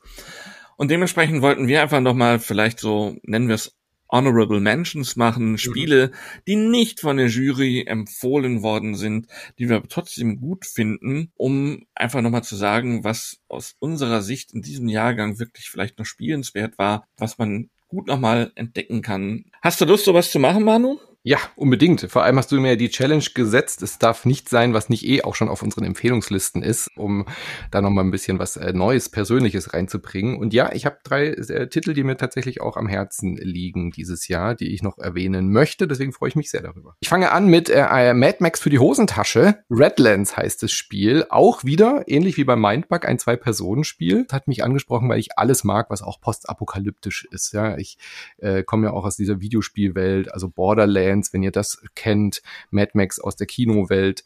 Das sind so Postapokalypsen, wo so ein bisschen so Punk-Attitüde dann eben wieder zurückkommt, so cyberpunkig. Äh, Redlands sieht wirklich auch aus wie aus einem Farbtopf gefallen. Also ganz, ganz großartiges Design von äh, Lina Cossette, Damien Mamolti und Manny Tremblay. Die haben da wirklich ganze Arbeit geleistet. Das hat alles so Neonfarben. Die Charaktere sind weird, die sind verrückt, die sind richtig durchgeknallt. Und um was geht's äh, beim Spiel von Daniel Pichnik? Das ist ein Duellspiel, bei dem wir die gegnerische Basis hm, äh, attackieren müssen. Jeder von uns hat drei Karten, die so eine Basis bilden, die auch nochmal so Spezialfähigkeiten haben. Und es geht um Wasser. Es geht um den Kampf um Wasser. Es gibt kaum noch Wasser. Wasser ist der, die wichtigste Ressource geworden. Und wir schicken uns äh, Söldner und Söldnerinnen auf den Hals, um die gegnerische Basis einzunehmen, damit wir dort das Wasser klauen können im Endeffekt. Also wenn wir gewonnen haben, haben wir halt quasi mehr davon. Wasser ist eine knappe Ressource. Wir haben nur drei Stück pro Runde davon und damit spielen wir Karten aus und äh, aktivieren Karten. Also ein klassisches Kartenspiel macht jetzt inhaltlich oder mechanisch jetzt auch nicht so viel Neues, hat aber eine ganz coole Mechanik, dass man so, so richtig so eine Frontlinie aufbaut. Also überhalb der Basis, wenn da keine Karten liegen, dann können sie attackiert werden und können verletzt werden oder Schaden nehmen. Und deine Karten spielst du dann in zwei so Reihen aus, hast aber so eine Doppelmechanik. Also entweder spielst du die Karten als Personenkarten in diese Frontlinie, wo sie dann eben verteidigen und attackieren können, oder du wirfst sie einfach weg für die Recyclingkosten und hast dann dort nochmal kostenlose Aktionen, wie zum Beispiel neue Karten nachziehen oder irgendwas zu aktivieren. Und das macht wirklich Laune. Also es ist ein sehr, sehr abwechslungsreiches Spiel, weil die Basen jedes Mal komplett neu zusammengesetzt werden. Also du hast aus einem großen Stapel von über 30 verschiedenen Basenkarten hast du dann jede Partie wirklich ein komplett anderes Spielgefühl. Mal hast du eine Basis, die irgendwie eine Fernkampfwaffe hat. Mal hast du eine Basis, die deine Kreaturen oder deine ähm, Söldner wieder heilen kann. Dann hatte ich auch schon mal eine Basis, die auf einmal losfährt, ja, weil sie auf einmal so ein fahrbares Vor äh, geworden ist. Das heißt, ich konnte mit der Basis selbst zum Gegner fahren und dort Schaden anrichten.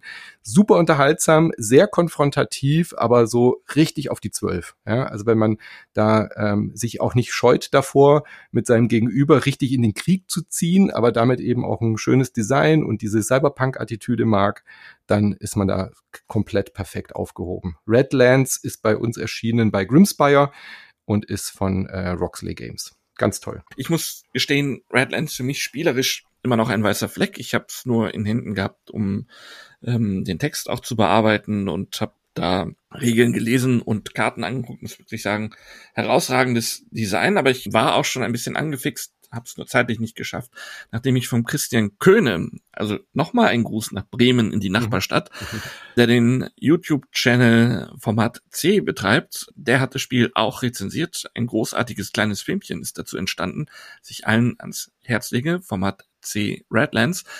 Von daher kann ich da gar nichts weiter zu sagen. Aber ich glaube, muss er nicht. Man hat die Begeisterung von dir für das Spiel auf jeden Fall gehört. Wenn man auf das Genre steht, muss man dazu absolut, sagen. Ne? Man absolut, ja. muss ein bisschen Bock drauf haben, sich gegenseitig ähm, vor Schienbein zu treten. Definitiv, ja. Und dabei zu lächeln. Immer ganz wichtig dabei, lächeln, während man den anderen tritt. Das ist äh, eine große Kunst beim Spielen. Da macht es aber mehr Spaß. Trittst du mir bei deinem ersten Spiel dann auch unterm Tisch gegen Schienbein oder ist es? Äh, nee, überhaupt nicht, denn ich bin ja, ich bin ja so ein Typ, der möchte Harmonie im Leben. Ähm, deswegen bin ich auch Kritiker geworden. Äh, das ist mir ganz wichtig, dass alles harmonisch ist im Flow. Viel Hüge, also Hüge ist ganz wichtig. Nein, ein kooperatives Spiel, ein kooperatives Würfelspiel, was glaube ich tatsächlich gar nicht so sehr verbreitet ist. Wenn bei Boardgame gibt gibt es noch nicht mal eine Note, weil mal gerade 29 äh, Wertungen abgegeben worden sind. Dann gebe ich mal eine Note ab, nämlich absolut spielenswert.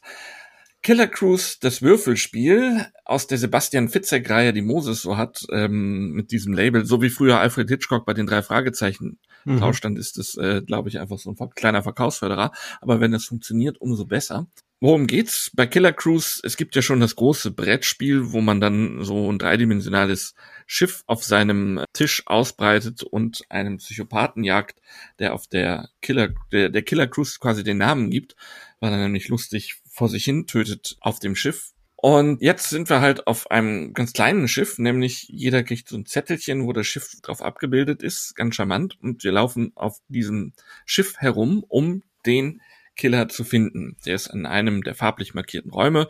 Je weiter das Spiel voranschreitet, desto klarer wird, in welchem Raum er sein muss und in welchem Raum wir dann zum Finale des Spiels alle Mitspieler landen müssen, um ihn dingfest zu machen. Gewürfelt wird mit zwei schwarzen und zwei weißen Würfeln anfangs und dann muss sich die Gruppe entscheiden, welches der beiden Würfelpärchen nehmen wir denn. Denn die Zahlen, die da drauf sind, die geben vor, wie weit wir laufen können. Steht da zum Beispiel eine 3 und eine 4, habe ich die Möglichkeit, auf meinem Plan einen Strich, der über drei Kästchen geht, einzuzeichnen und dann einen, der über vier Kästchen geht und damit abzubiegen. Ziel ist es dabei, verschiedene Gegenstände einzusammeln. Da sind zum Beispiel Koffer an Deck, Rettungsringe, Fernglas und so weiter. Denn wir haben eine Aufgabe und die Aufgabe gibt uns vor, wir müssen zwei Ferngläser einsammeln, einen Rettungsring, zwei Koffer und so weiter. Wenn wir als Gruppe all diese Symbole eingesammelt haben, haben wir diese Aufgabe geschafft. Sehr gut. Dann kommt die nächste Aufgabe. Insgesamt müssen wir vier erledigen, um den Psychopathen, den Killer auf dieser Seereise zu fassen. Und dadurch, dass wir äh, eine Aufgabe geschafft haben, werden aber auch Felder auf unserem Plan gesperrt, denn wir wissen, wir haben sozusagen einen Ermittlungserfolg, der sagt, und da und da auf dem Oberdeck, nee, da kann der nicht sein. Also werden alle Räume, die auf dem Oberdeck sind, schon mal abgekreuzt, was unsere Wege sehr einengt. Und so setzt sich das fort. Das ist eine muntere Würfelei, aber tatsächlich entwickelt das so einen kooperativen Charme, dass wir halt gucken müssen, einer allein kann nie alle Gegenstände, die wir brauchen, einsammeln. Also müssen wir uns absprechen, wer kann noch irgendwie wohin kommen. Der Clou ist, unsere Wege, die wir gehen, einzeln, ich darf mich nie kreuzen. Mhm. Es sei denn, ich habe vorher Passagiere vor dem Killer gerettet. Ähm, und wenn ich die nicht äh, sozusagen irgendwo in Sicherheit gebracht habe, dass sie der Gruppe helfen können und eine Belohnung freischalten, wenn wir genügend von denen haben, sondern sie an meiner Seite weiß als Helfer, dann kann mir so ein Passagier helfen, mal ein Feld doppelt zu betreten und meinen Weg zu kreuzen. Ansonsten ähm, werde ich nicht nur eingeengt, weil immer mehr Räume gesperrt werden, sondern auch, weil ich schon an vielen Stellen war und eben an der Stelle nicht mehr langlaufen kann. Das macht es sehr geschickt, das erfordert gute Absprache und es hinkriegt. Das ist auch durchaus in den ersten zwei Leveln sehr einfach schaffbar. Es gibt insgesamt vier Level schon im Block. Das wird wirklich immer schwieriger. Das ist hoch unterhaltsam. Ab Runde zwei kommen auch noch Farbwürfel mit rein, die festlegen, dass ähm, Passagiere, die uns ja im Grunde eigentlich nur Gutes bedeuten, nach und nach gekillt werden vom Psychopathen, wenn der farbige Würfel halt eben ein Passagiersymbol zeigt. Das macht es dann auch nochmal schwieriger. Und Stufe D haben wir bis jetzt teil, äh, haben wir einmal erst geschafft. Das ist wirklich schon knackig, das hinzukriegen. Das finde ich ist hochvergnüglich, ohne dass es so anstrengend wird und transportiert die Stimmung, finde ich auch tatsächlich ganz gut dafür, dass es eigentlich ein abstraktes Würfelspiel ist, wo es nur darum geht, geschickt Wege einzuzeichnen, um Symbole überlaufen zu können. Mhm, gebe ich dir in allen Punkten recht. Also ich hatte auch sehr viel Spaß damit und gefällt mir ehrlich gesagt, also nachdem das, das, das Grundspiel, das große, ja erstmal toll aussieht auf dem Schiff, habe ich dann tatsächlich gar nicht mehr so oft gespielt, weil irgendwie der Reiz dann weg war. Aber das Würfelspiel finde ich eine sehr, sehr schöne Variante, die, glaube ich, ich würde mich festlegen, sogar besser ist als das Hauptspiel weil es wirklich auch ein paar neue, frische Ideen reinbringt in dieses Roll-and-Ride-Genre. Definitiv. Und ich muss auch sagen, meine Mitspieler waren auch alle sehr angetan von mhm. dem Ding. Also das, das kam wirklich gut an. Und das hätte ich mir auch sehr gut auf der Empfehlungsliste vorstellen können. Aber gut. Auch die Österreicher haben mich an der Stelle enttäuscht. Gut, ich mache mal weiter mit meinem Platz zwei. Das ist ein Expertenspiel namens Federation. Ich bin ja großer Trekkie. Also ich äh, bin mit äh, Star Trek aufgewachsen, bin immer noch großer Star Trek-Fan und Federation für mich ein wunderbares, schönes Science-Fiction-Thema. Das hat jetzt wenig mit Star Trek zu tun, zugegebenermaßen, aber Science-Fiction spricht mich halt einfach auch an bei Brettspielen. Ist jetzt bei Strohmann Games erschienen und ist schon auf dem Expertenlevel, aber ist auch, habe ich mit äh, gemerkt, kann man auch mit Leuten, die so aus dem Kennerspielbereich kommen, wunderbar spielen, weil es sehr schön erklärbar ist. Also es ist äh, thematisch gut kapselbar, ja, also die ganzen einzelnen Module auf diesem Spielfeld, die so eigene Mechaniken haben, die lassen sich irgendwie ganz gut äh, so bündeln und äh, man kommt da ganz gut durch beim Erklären und auch Leute, die jetzt noch nicht so auf dem Expertenlevel sind, können da gut aus dem Bauch rausspielen. Das habe ich so beobachtet. Federation macht erstmal auf den ersten Blick nicht so viel Neues. Du hast halt ein Worker Placement Spiel. Auf dem einen äh, schürfst du Ressourcen auf äh, Kometen ab. Bei dem anderen stellst du neue Alien äh, Leute ein, die dann irgendwelche Fähigkeiten haben. Ja, da, ja, da, ja, da kennt man alles. Aber das Besondere an Federation ist, dass der Worker Placement Mechanismus gleichzeitig auch noch ein Beat-Mechanismus ist. Ja, klingt erstmal komisch, ist aber so. Du hast, du hast äh, keine, keine Miepel, sondern du hast quasi so Miepel-Münzen. Auf der einen Seite hast du einen Investor-Marker und auf der anderen Seite hast du Stimmen. Du musst dich also entscheiden äh, auf dem Tableau, wo man seine Actions auswählt, also ist eher ein Action-Selection-Game, äh, wenn du den da einsetzt, den, den, den Arbeiter, möchtest du damit Stimmen für den Rat verteilen. Das heißt, da gibt's dann zwei Wertungen, einmal in die eine Richtung, äh, also links, rechts werden so Gesetze gemacht und solche Geschichten. Aber du kannst eben auch Mehrheiten im Rat äh, auf den Stockwerken dieser, dieser Raumstation setzen, um dann dort auch nochmal Punkte abzugraben. Und wie bei vielen Brettspielen ist es halt so, dass du am Anfang vielleicht die Stimmen für was anderes brauchst, du willst vielleicht die bestimmten Aktionen machen, aber je weiter das Spiel fortschreitet, desto wichtiger wird es dann halt auch einfach da, Siegpunkte zu sammeln durch die Stockwerkpunkte.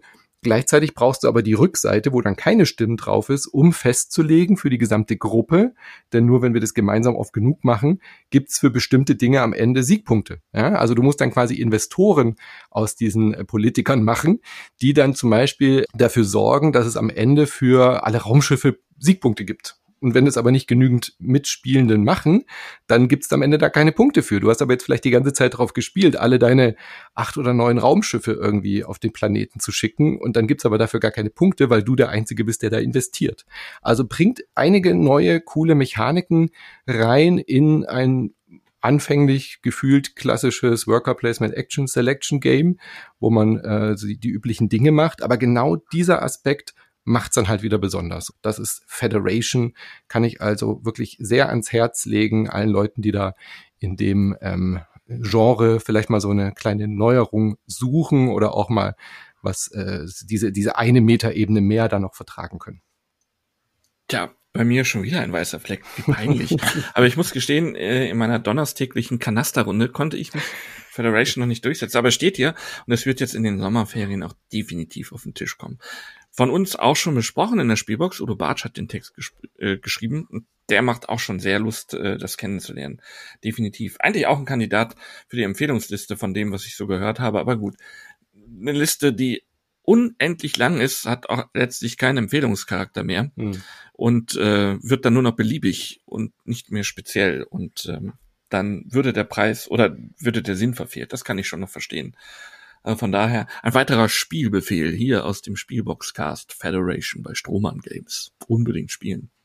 Dann mache ich auch mal weiter mit dem Expertenspiel und ich glaube, das, das weiß ich ja, dass ich bei dir offene Türen damit einrenne, weil das hast du in der Spielbox besprochen, in Heft 4 2022 allerdings schon. Fällt aber noch in diesen Jahrgang, weil es letzten Sommer auf Deutsch erschienen ist bei Pegasus Spiele. Und zwar ist es Carnegie von Xavier Georges. Carnegie, ein Andrew Carnegie, ein amerikanischer Großindustrieller aus dem 19. Jahrhundert, groß im Stahlgeschäft gewesen. Damals wurden ja auch noch viele Eisenbahnlinien gebaut, davon profitiert er. Und ich gebe zu, ich war sehr skeptisch, als das Spiel kam, beziehungsweise als ich die Regel gelesen habe. Ich diese Regel gelesen und dachte so, oh nee, schon wieder dieser gleiche Euro-Brei. Und ein schönes Beispiel dafür, wie das Regelstudium einen in die Irre führen kann. Das ist ja auch immer so im, im Voressen Stress. Man liest so ein paar Regeln und denkt, oh ja, das ist was, merkt dann aber doch, es ist nichts. Oder eben im Fall Carnegie war es so, dass ich gedacht habe, oh nee, das ist nichts. Und dann spielst du es und dann spielt sich das auf einmal total gut. Ich will das jetzt gar nicht in aller Tiefe erzählen, was man da alles machen kann, weil es ähm, dann ausartet. Da könnte man eine ganze Folge mitfüllen, um die ganzen Interdependenzen, die zwischen Nationen herrschen, herzustellen. Aber wir haben ja ganz klassische Arbeitereinsatz, weil wir haben halt mhm. Angestellte, die wir in die verschiedenen Abteilungen des Unternehmens schicken. Da gibt es zum Beispiel Außendienstler, die wir dann auch wieder auf den Plan schicken, den es in der Mitte gibt, wo Amerika drauf, die USA drauf abgebildet sind in vier verschiedene Regionen, damit sie da Projekte machen. Wir haben ein Projektteam sozusagen, was dafür sorgt, dass wir in verschiedenen Städten irgendwelche Dinge bauen. Wir haben Personaler, die dafür sorgen, dass wir weitere Arbeiter einstellen können und die in den verschiedenen Abteilungen einsetzen und so weiter.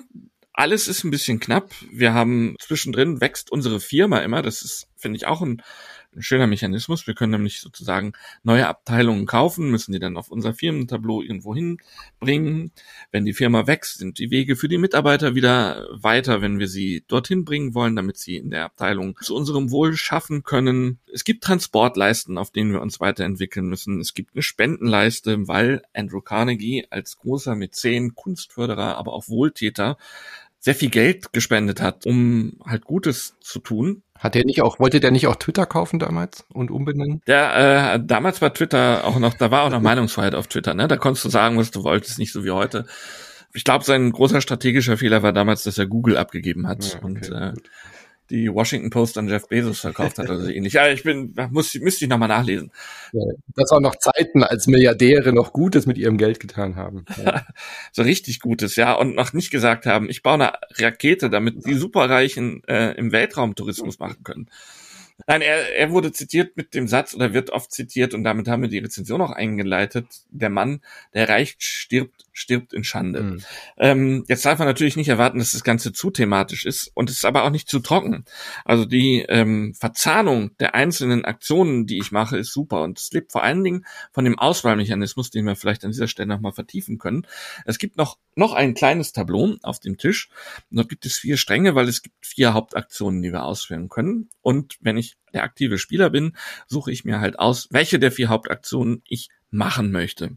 Und damit lege ich das für alle am Tisch für diese Runde fest. Dann wird der Marker auf dieser Leiste einen Schritt vorbewegt und damit wird dann meistens eine Region in den USA, die unterteilt ist in vier auf dem Plan, getriggert. Und wenn ich dort Außendienstmitarbeiter gerade habe, kann ich auch noch ein Einkommen über die generieren, wenn ich die in meine Firmenzentrale zurückhole. Das ist schon mal so die erste Entscheidungsebene, die ich im Kopf haben muss bei der Aktionswahl. Brauche ich zum Beispiel dringend Einkommen, mache ich vielleicht eine Aktion, die ich jetzt gar nicht so toll finde, aber ich brauche einfach die Kohle. Beziehungsweise bin ich der Einzige, der in einer gewissen Region Mitarbeiter hat und vielleicht auch gerade gar nicht wenig, mache ich da mal eben die Wertung, weil ich der Einzige bin, der profitiert. Andererseits, wenn ich auf die Aktion gehe und sage, ich bräuchte neue Leute oder ich müsste sie mal umverteilen in meinem Betrieb, mache ich das vielleicht doch, obwohl ich dann kein Einkommen habe, weil ich antizipiere, dass einer mhm. der Mitspieler gleich Aktionen, Aktionen projektieren zum Beispiel wählt. Und da habe ich gerade gar keine Leute in der Abteilung, muss ich also da hinkriegen, damit ich an der Aktion auch teilnehmen kann, wenn sie kommt und da keinen Leerlauf habe. Das finde ich ist so wunderbar aufeinander abgestimmt und da kann man die Mitspieler auch so richtig ins Messer laufen lassen. Wenn die sich gerade an anderer Stelle verausgabt haben, mache ich was, wo die dann in die Röhre gucken und wirklich einen Leerzug haben. Mhm. Das finde ich großartig ausgedacht und das kann man auch in Worte gar nicht fassen. Vor diesem Dilemma muss man einfach wirklich sitzen. Man muss davor stehen, weiß immer nicht, man hat zu wenig Geld, man hat zu wenig Leute, man hat sich zu wenig weiterentwickelt auf der einen Leiste und zu wenig Projekte gemacht, weil dann gibt es auch noch so schick so Projektleisten, die man aus seinem eigenen Spielertableau nach und nach rauszieht mhm. ne? und darüber wieder Benefits freischaltet. Also es ist so so vielseitig. Am Ende muss man dann auch noch möglichst viele Städte, benachbarte Städte miteinander verbunden haben in den USA, um in die Großstädte zu kommen, wie New York, San Francisco, um darüber noch zu punkten.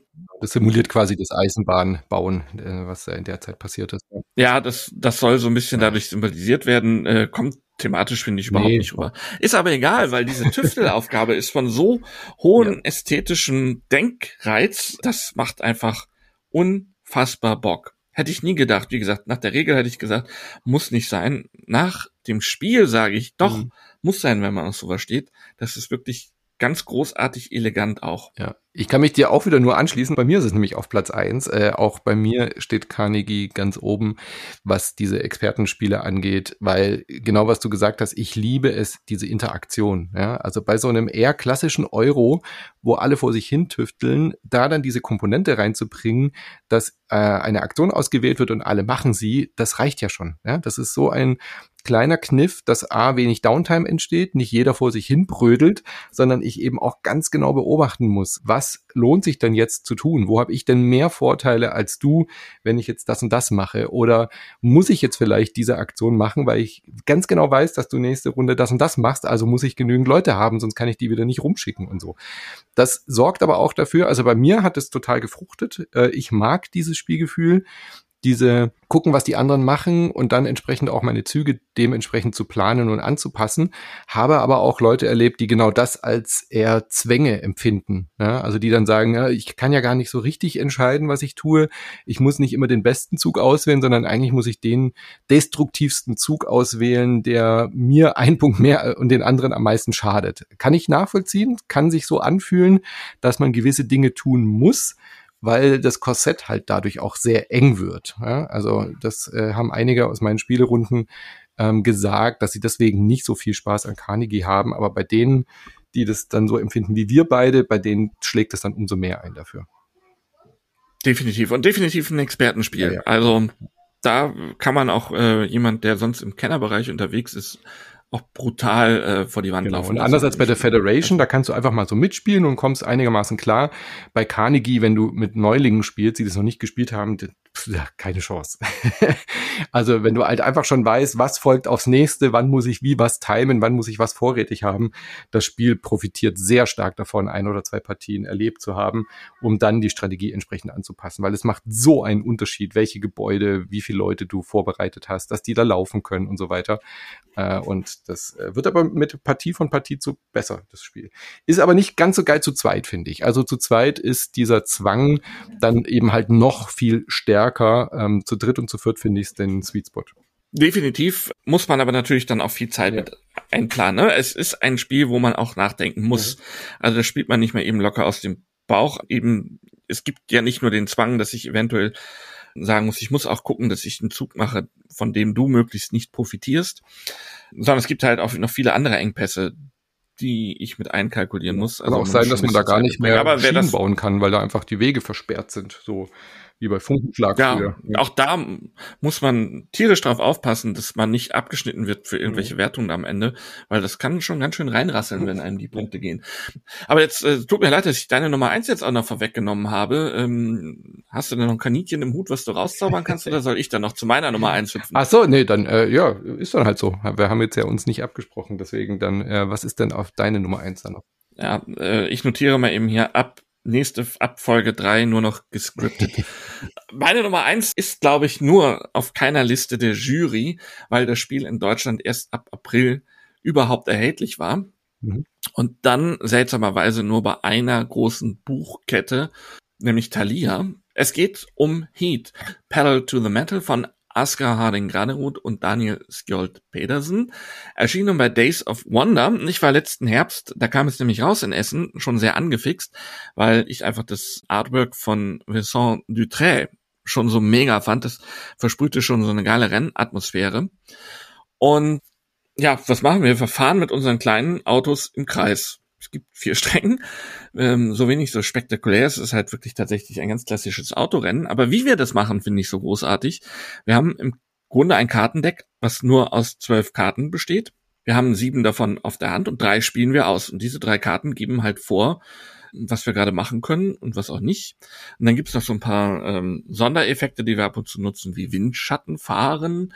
Ab und zu können wir auch einen Boost spielen, um noch eine zusätzliche Karte zu bekommen, um schneller zu werden. Das allerdings sorgt dafür, dass wir im wahrsten Sinne des Wortes unseren Motor überhitzen und dadurch kommt die Hitze Heat ins Spiel. Das sind nochmal extra Karten, die auf unserem Spielertableau liegen. Und immer wenn wir gewisse Aktionen machen und den Motor ein bisschen treten, kommt diese Hitze halt erstmal in unseren Abwurfstapel. Aber irgendwann ist halt unser Nachziehstapel aufgebraucht und wie das so ist bei Deckbildern, ziehen, äh, nehmen wir unseren Abwurfstapel, mischen ihn und müssen davon wieder nachziehen. Und nach und nach kommen immer mehr Hitzekarten, die uns einfach nur das Deck verstopfen rein und die das Spiel dann immer schwieriger machen. Das heißt, wir haben, es symbolisiert sozusagen den Materialverschleiß, den wir im Laufe des Rennens haben und den wir irgendwie managen müssen. Zusätzlich gibt es noch die sogenannten Stresskarten. Wenn ich zum Beispiel einen Fahrfehler habe und zu schnell in eine Kurve orgel, dass es mich ein bisschen rausträgt ähm, und ich dann erstmal mühsam wieder auf die Piste zurückruckeln muss, kriege ich zum Beispiel zusätzliche Stresskarten ins Deck. Wenn ich eine Stresskarte auf der Hand habe, irgendwann muss ich die spielen, die werde ich nicht einfach los. Bedeutet, dass ich muss vom Nachziehstapel blind irgendeine Geschwindigkeits- oder so lange ziehen, bis ich eine Geschwindigkeitskarte habe und kann dann, äh, muss dann entsprechend nochmal schneller vorfahren oder langsamer vorfahren, wie auch immer. Das symbolisiert quasi, dass ich ein bisschen unkonzentriert bin beim Fahren, was ja normal ist, wenn ich einen Fehler gemacht habe, ähm, pocht mir das Adrenalin, bin ich ein bisschen unkonzentriert, halt ein bisschen abgelenkt. Oder halt in der Dauer des Rennens verliert man halt Konzentration, weil es für den Fahrer angestrengt ist. Das soll simulieren und das macht es sehr gut. Mit minimalem Aufwand, finde ich, wird das super elegant gemacht. Und dann sind in der Box halt noch so zwei Module, mit zusätzlichen Karten, die man, wenn man ein bisschen Spielerfahrung hat, ähm, ins Spiel bringen sollen, die das Ganze dann modifizieren. Es bleibt aber im Kern bei meinem Zwölfer-Deck mit Karten und später diese Werkstattkarten bringen mir dann zum Beispiel noch zusätzliche Kühlung rein oder besonders schnelle Karten oder sie bringen mir Fahrstabilität, dass ich schneller durch Kurven fahren kann. Das ist auch alles ganz, ganz gering äh, dosiert, aber macht einen riesen Impact auf dem Spiel und dann ist auf einmal dieses im, nur im Kreisfahren mit so wenigen Karten mhm. entwickelt eine erstaunliche Dynamik. Es ist äh, ständig Führungswechsel in der Regel auf dem Plan.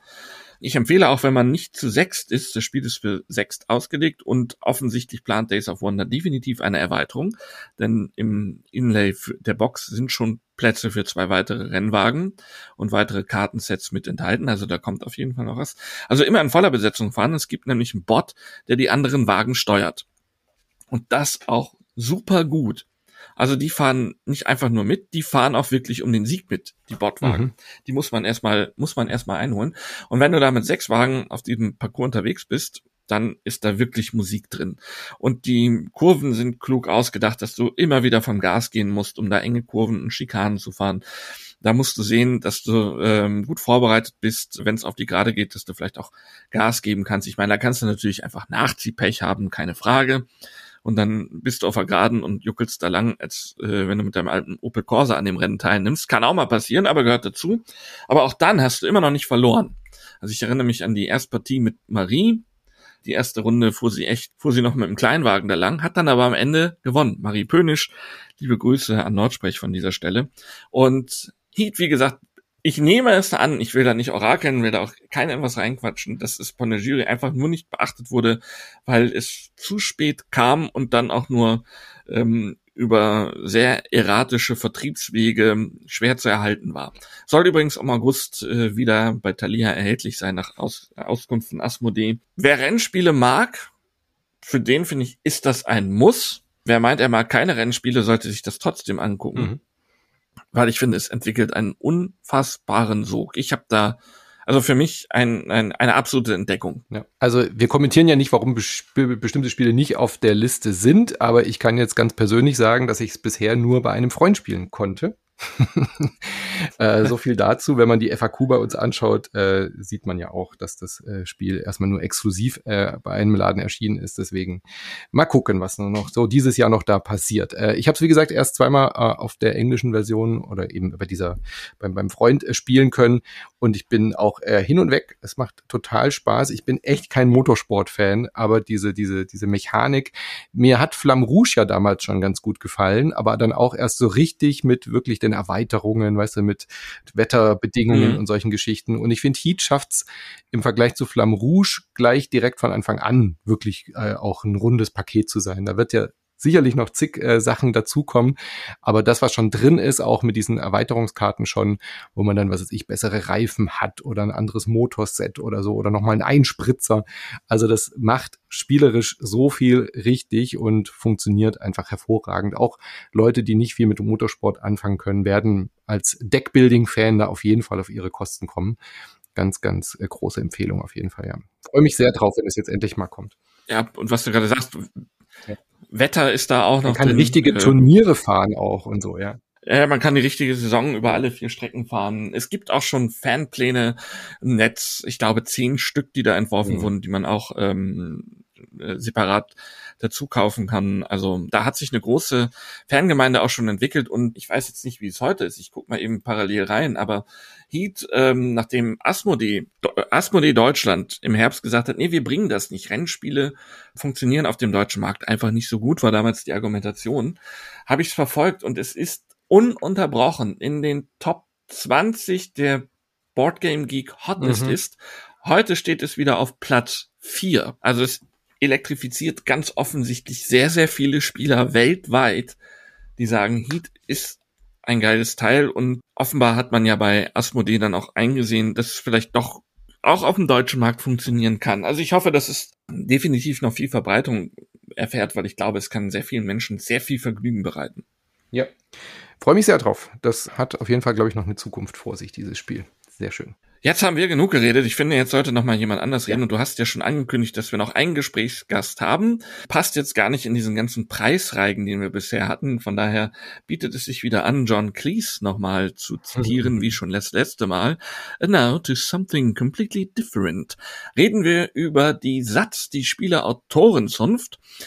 Die hat sich im Juni das letzte Mal groß getroffen. Da gab es nämlich wieder das Spieleautorentreffen in Göttingen der Satz, wo viele Spielerautoren zusammenkommen und dann auch Neuheiten vorstellen oder Prototypen. Da kommen dann auch ganz viele Redakteure von den Verlagen, gucken sich an, was es da so gibt und spielen ein bisschen Trüffelschwein in der Hoffnung, da den neuen ganz großen Hit vielleicht zu entdecken. Und die Satz hat das Ganze auch genutzt, um ihre Vereinsarbeit zu machen. Ordentlicher Verein braucht natürlich einen Vorstand. Vorsitzender der Satz ist weiter Hartmut Kommerell. Aber es gab auch ein neues Gesicht im dreiköpfigen Vorstand, geschäftsführenden Vorstand und das ist Rita Model, die uns als Autorin natürlich auch bekannt ist mit verschiedenen Spielen wie King of Twelve oder Queen of Twelve. Jetzt neu in Essen wird bei Schmidt Spieler erscheinen. Kufstein, was vielleicht der ein oder andere, glaube ich, schon in Berlin auf der BerlinCon spielen konnte. Und vieles mehr. Und mit der haben wir uns unterhalten, warum sie das eigentlich macht bei der Satz was das soll genau. und was man da für einen Benefit von hat. Genau. Und ein paar andere Themen noch mehr. Viel Spaß damit und wir hören uns danach nochmal kurz zur Verabschiedung. Bis gleich. Herzlich willkommen hier bei uns im Podcast. Äh, Rita, du bist äh, hauptberufliche Spieleautorin und hast ja auch schon einige Spiele auf den Markt gebracht. Und wir sind aber heute hier im Podcast zusammengekommen in deiner neuen Position als stellvertretende Vorsitzende in der Satz. Und vielleicht holst du unsere Hörer und Hörerinnen erstmal ab. Also erstmal guten Morgen, hallo. Und was ist denn überhaupt die Satz? Was ist eure Idee? Was ist eure Vision? Ja, erstmal Mahlzeit. Ist ja schon mittags. Verraten wir doch nicht. Ach, der gläserne Podcast, habe ich gelernt, sagt man, ne? Ja, also die Satz ist die Spieleautorenzunft und das ist die Interessensvertretung der äh, Spieleautoren. Wir sind international tätig, bestehen derzeit aus circa 600 Mitgliedern hauptsächlich Spieleautoren und Autorinnen. Es gibt natürlich noch äh, Fördermitglieder. Und ja, was machen wir? Also wir, äh, wir geben Informationen und Hilfe, sei es von ganz vom Anfang an, wie sieht ein Prototyp aus, wie wende ich mich an einen Verlag, äh, wie läuft dieses ganze Prozedere ab, bis natürlich ganz wichtig zu den Vertragsverhandlungen. Da geben wir eine Beratung, also ich jetzt nicht, dafür haben wir einen Referenten, damit halt da so bestimmte Standards auch ähm, gewahrt werden. Mhm. Genau, aber auch wir sind auch auf Messen und äh, es gibt die Satzakademie, wo man sich weiterbilden kann. Es gibt Topic Talks, wo man mitdiskutieren kann und äh, wir geben einen Newsletter immer raus, so alle zwei Monate, wo man quasi das Neueste aus der Branche erfährt. Ja, und wir sind da voll im Geschehen drin. Also ein klassischer Interessensverband, ein Lobbyverband. Ihr setzt euch für eure Zunft sozusagen im wahrsten Sinne des Wortes ein. Genau, ich finde dieses Wort so schön, dass es Zunft noch gibt. Ja, wobei man sagen muss, es ist ja eine kleine Branche. Es kennen sich alle Leute untereinander. Also wir wollen gut mit den Leuten zusammenarbeiten. Wir wollen uns aber halt auch jetzt nicht über den Tisch ziehen lassen. Genau. Ja, ist ja auch richtig und wichtig. Ja. Also wir denken an die frühen 80er und 70er Jahre zurück. Da standen ja teilweise die AutorInnen noch gar nicht auf der Schachtel. Ja, das war, also äh, gut, dass du sagst, das war so, wo ich vor sieben Jahren circa angefangen habe, war das teilweise auch immer noch Thema, dass mhm. der Autor nicht oder die Autorin nicht drauf stand. Und das hat sich jetzt Gott sei Dank, ist das jetzt klar, dass das so ist? Aber also es gibt da schon noch ein paar Sachen zu tun. Was hat dich denn jetzt bewogen zu sagen, du willst dich da in Ersatz auch stärker einbringen? Ich war schon immer Vereinen ähm, engagiert, also wo ich noch hauptberufliche Fotografin war. Da war ich auch in, in einer Interessensvertretung für Fotografen und ich habe auch mal selber einen Verein gegründet und bin auch engagiere mich noch in anderen Vereinen. Also Vereins Arbeit ist mir jetzt nicht fremd und ich wurde vor zwei Jahren schon mal gefragt. Da äh, konnte ich nicht, weil ich äh, umgezogen bin und da war mir das so stressig und dann war klar, okay, ähm, wenn sie mich jetzt noch mal fragen, dann mache ich es auf jeden Fall. Jetzt ist die SAZ, also ohne jetzt despektierlich zu klingen, aber ja doch ein relativ kleiner Verband innerhalb dieser Spielebranche, weil ihr euch ja auch speziell auf die SpieleautorInnen konzentriert. Wenn man jetzt in die Videospielwelt guckt, der Game ist ein richtig großer Lobbyverband mit Leuten in Berlin, die wirklich direkt an den Politikern und Politikerinnen dran sitzen. Fehlt sowas der Brettspielbranche? Ähm, wollt ihr da auch hin? Also wollt ihr da noch größer werden? Was ist so die Idee dahinter? Und warum ist die Videospielwelt so viel größer? Ja, also bei der Videospielwelt ist ein Unterschied, da ist einfach viel mehr Geld da. Das merkt man ja auch. Äh, ich meine, du kennst es ja selber den Vergleich Videospielwelt und mhm. Brettspielwelt. Das ist einfach schon nochmal was anderes. Aber ähm, wir leisten da, finde ich, gute Arbeit. Wir stehen jetzt auch mit unserer Forderung im Koalitionsvertrag. Also wir leisten natürlich auch politische Arbeit, die ist natürlich auch ganz wichtig. Und ja, und wir sind natürlich auch stetig am Wachsen. Und ich finde auch, dass Autoren oder Autorinnen zunehmend auch an Aufmerksamkeit bekommen. Gibt es denn so etwas wie eine Agenda, die du jetzt persönlich auch mit in dein neues Amt getragen hast, wo du sagst, das sind die Themen, die sind mir besonders wichtig, die will ich pushen? Ich setze mich besonders ein für Neumitglieder. Das war eigentlich schon immer so mein Steppenpferd, dass ich mich äh, für Jungautoren einsetze, dass die von Anfang an ins Boot geholt werden. Gleich erst Kontakt mit den Verlagen, wie gehe ich da vor? Und ich leite Tutorials für ähm, das Spielautorentreffen in Göttingen und stehe auch immer für Fragen da bereit.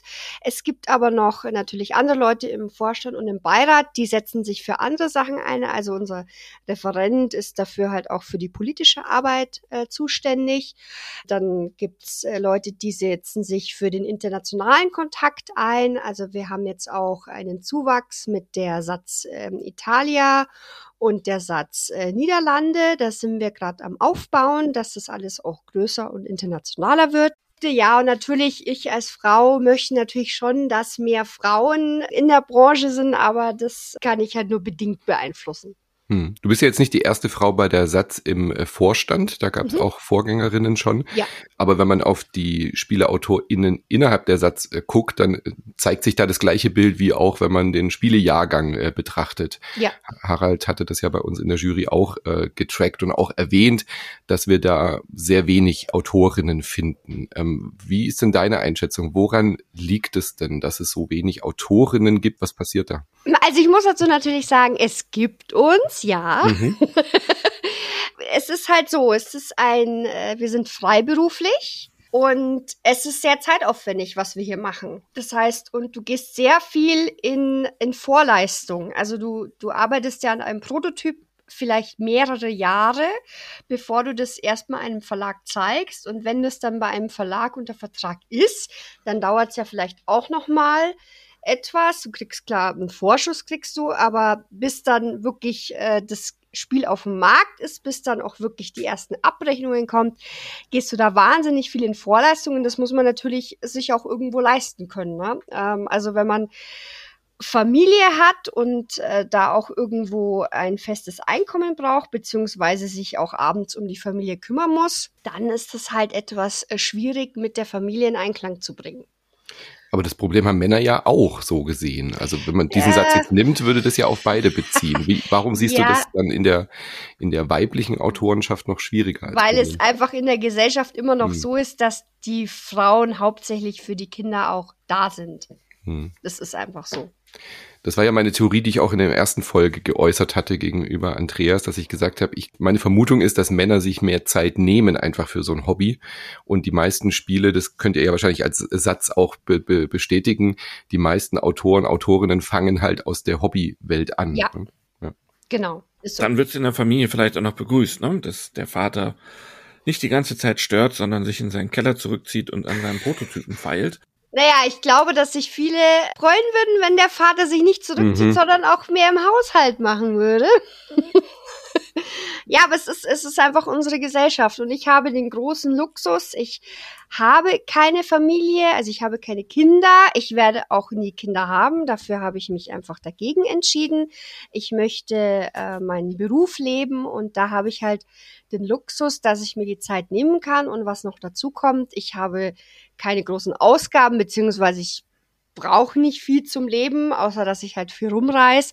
Und deshalb ähm, kann ich mir das auch mal leisten, wenn halt mal äh, Flaute ist, dass ich das halt auch machen kann. Du bist seit äh, 2016 ähm, entwickelst du professionell Brettspiele, ja? Äh, du hast dich ja dann auch äh, seit 2020 zumindest habe ich gelesen, auch hauptberuflich dafür entschieden. Genau. Mhm. Du hast schon gesagt, also das ist, stelle ich mir sehr schwer oder sehr hart vor. Du hast Flauten schon angesprochen. Ja.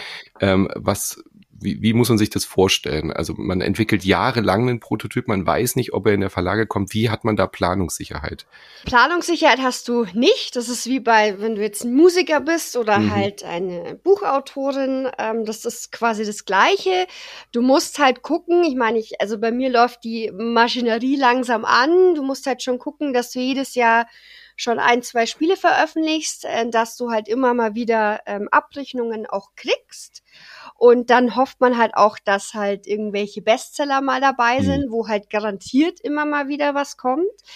Ähm, aber es ist ähm, hart. Also ich war äh, dieses Jahr, Anfang des Jahres, war ich auch schon wieder an einem Punkt, wo ich echt überlegt habe, boah, nee, also das ist mir jetzt alles hier zu stressig und zu anstrengend. Und die Punkte habe ich immer mal wieder. Also ich bin immer mal wieder an einem Punkt, wo ich sage, das ist hier echt hart. Also ich bin mhm. wirklich aber auch hart im Nehmen. Und ich ähm, habe viele gesehen, also ich weiß es ja, weil ich eben ja auch viele ähm, Jungautoren ähm, sehe, die fangen an und sagen aber dann irgendwann, nee, also das rentiert sich nicht, das ähm, ist zu anstrengend. Ich kann es verstehen und man braucht da viel Geduld und einen langen Atem. Hm. Ja, du hast so Hits schon angesprochen. Du hast wahrscheinlich auch durch deinen Ersterfolg mit äh, Man at Work wahrscheinlich auch so, so ein bisschen dann eine Zeit lang davon zehren können, oder? Ich zehre immer noch mhm. davon. Mhm. ja, also dieses Spiel, ähm, dem Spiel habe ich sehr viel zu verdanken. Es hat mir sehr viele Türen geöffnet. Es ist neben King of 12 mein Bestseller im Moment. Und ja, und dieses Jahr und nächstes Jahr kommen aber sehr viele neue Spiele und dann geht's weiter. Du bist ja insgesamt gesehen noch nicht so lange dabei. Seit wann bist du denn in der SAZ dabei als einfaches Mitglied? Von Anfang an auch oder bist du später erst dazu gestoßen? Nee, ich glaube schon ziemlich äh, früh. Also wie gesagt, ich bin ja Fan von so Vereinigungen so, deshalb bin ich da ziemlich früh auch schon Mitglied geworden. Und es ist natürlich so, dass du, du kriegst ja nicht nur die Vertragsberatung, sondern du nimmst natürlich dann auch an regionalen Treffen teil und du bekommst äh, vergünstigten Messeeintritt und bekommst dann natürlich auch ein Ausstellerticket, wo man früher auf die Messe kommt. Also es ist jetzt nicht es ist, lohnt sich halt, wenn du wirklich vorhast, ein Spiel an einen Verlag zu bringen, dann lohnt sich die Satz halt einfach sonstige Tipps für Leute, die jetzt hier zuhören und vielleicht selber mal ein Spiel machen wollen, ein Spiel entwickelt haben? Also meine erster Satz, wenn ich angesprochen werde, ja, willst du dir mal meinen Prototypen anschauen? Ich habe eine Spielidee. Ich sag auch immer, ey, geht zur SAZ oder zur ja. Satz. Dafür sind die da, die können euch beraten, die helfen euch und nehmen euch von Anfang an an die Hand und äh, bringen euch auch an die richtigen AnsprechpartnerInnen bei den Verlagen. Also das ist immer mein erster Satz. Ja, das ist sehr lobenswert. Hast du denn so persönlich noch weitere Tipps für Leute, aus, abgesehen davon, dass sie zur Satz sollten, wenn also, man in diese Branche möchte? Tatsächlich ist ein guter Tipp die Satz-Website, weil da gibt es ein FAQ, wo so grundsätzliche Fragen ähm, behandelt werden. Mhm. Äh, wenn darüber hinaus noch Fragen sind, kann man mich oder andere Leute aus der Satz jederzeit gerne ansprechen, anschreiben. Aber Rita, das ist auch so schwer, dich auf Social Media zu finden. Ja, das sucht man immer ewig. Ja. Und außerdem haben wir einen Mustervertrag auf der ähm, Satzseite in mehreren Sprachen, wo mhm. man, wenn man jetzt nicht unbedingt gleich Satzmitglied sein will oder wenn man sich mal damit befassen will, dann ähm, kann man den mal runterladen. Es gilt natürlich auch für Verlage, die neu in der Branche sind. Da kann man sich orientieren. Mhm. Die Satzseite ist sehr empfehlenswert und ja, was das Spiele entwickeln, ich würde mal sagen, macht's nicht, aber ja, und wenn, wenn ihr es nicht lassen könnt, dann seid geduldig und beschränkt euch vielleicht nicht nur auf ein Spiel oder beharrt nicht nur auf ein Spiel, ähm, an dem ihr vielleicht mehrere Jahre anarbeitet, weil das führt dann eher zu Enttäuschungen. Also ruhig auch mal, wenn jetzt von mehreren Seiten kommt, ja, das Spiel ist vielleicht doch nicht gut, dann vielleicht mal ad acta legen oder vielleicht mal zur Hm. Seite legen und später nochmal anschauen. Gut, und als letzte Sache deine Idee, wie wir mehr Spieleautorinnen bekommen. ja,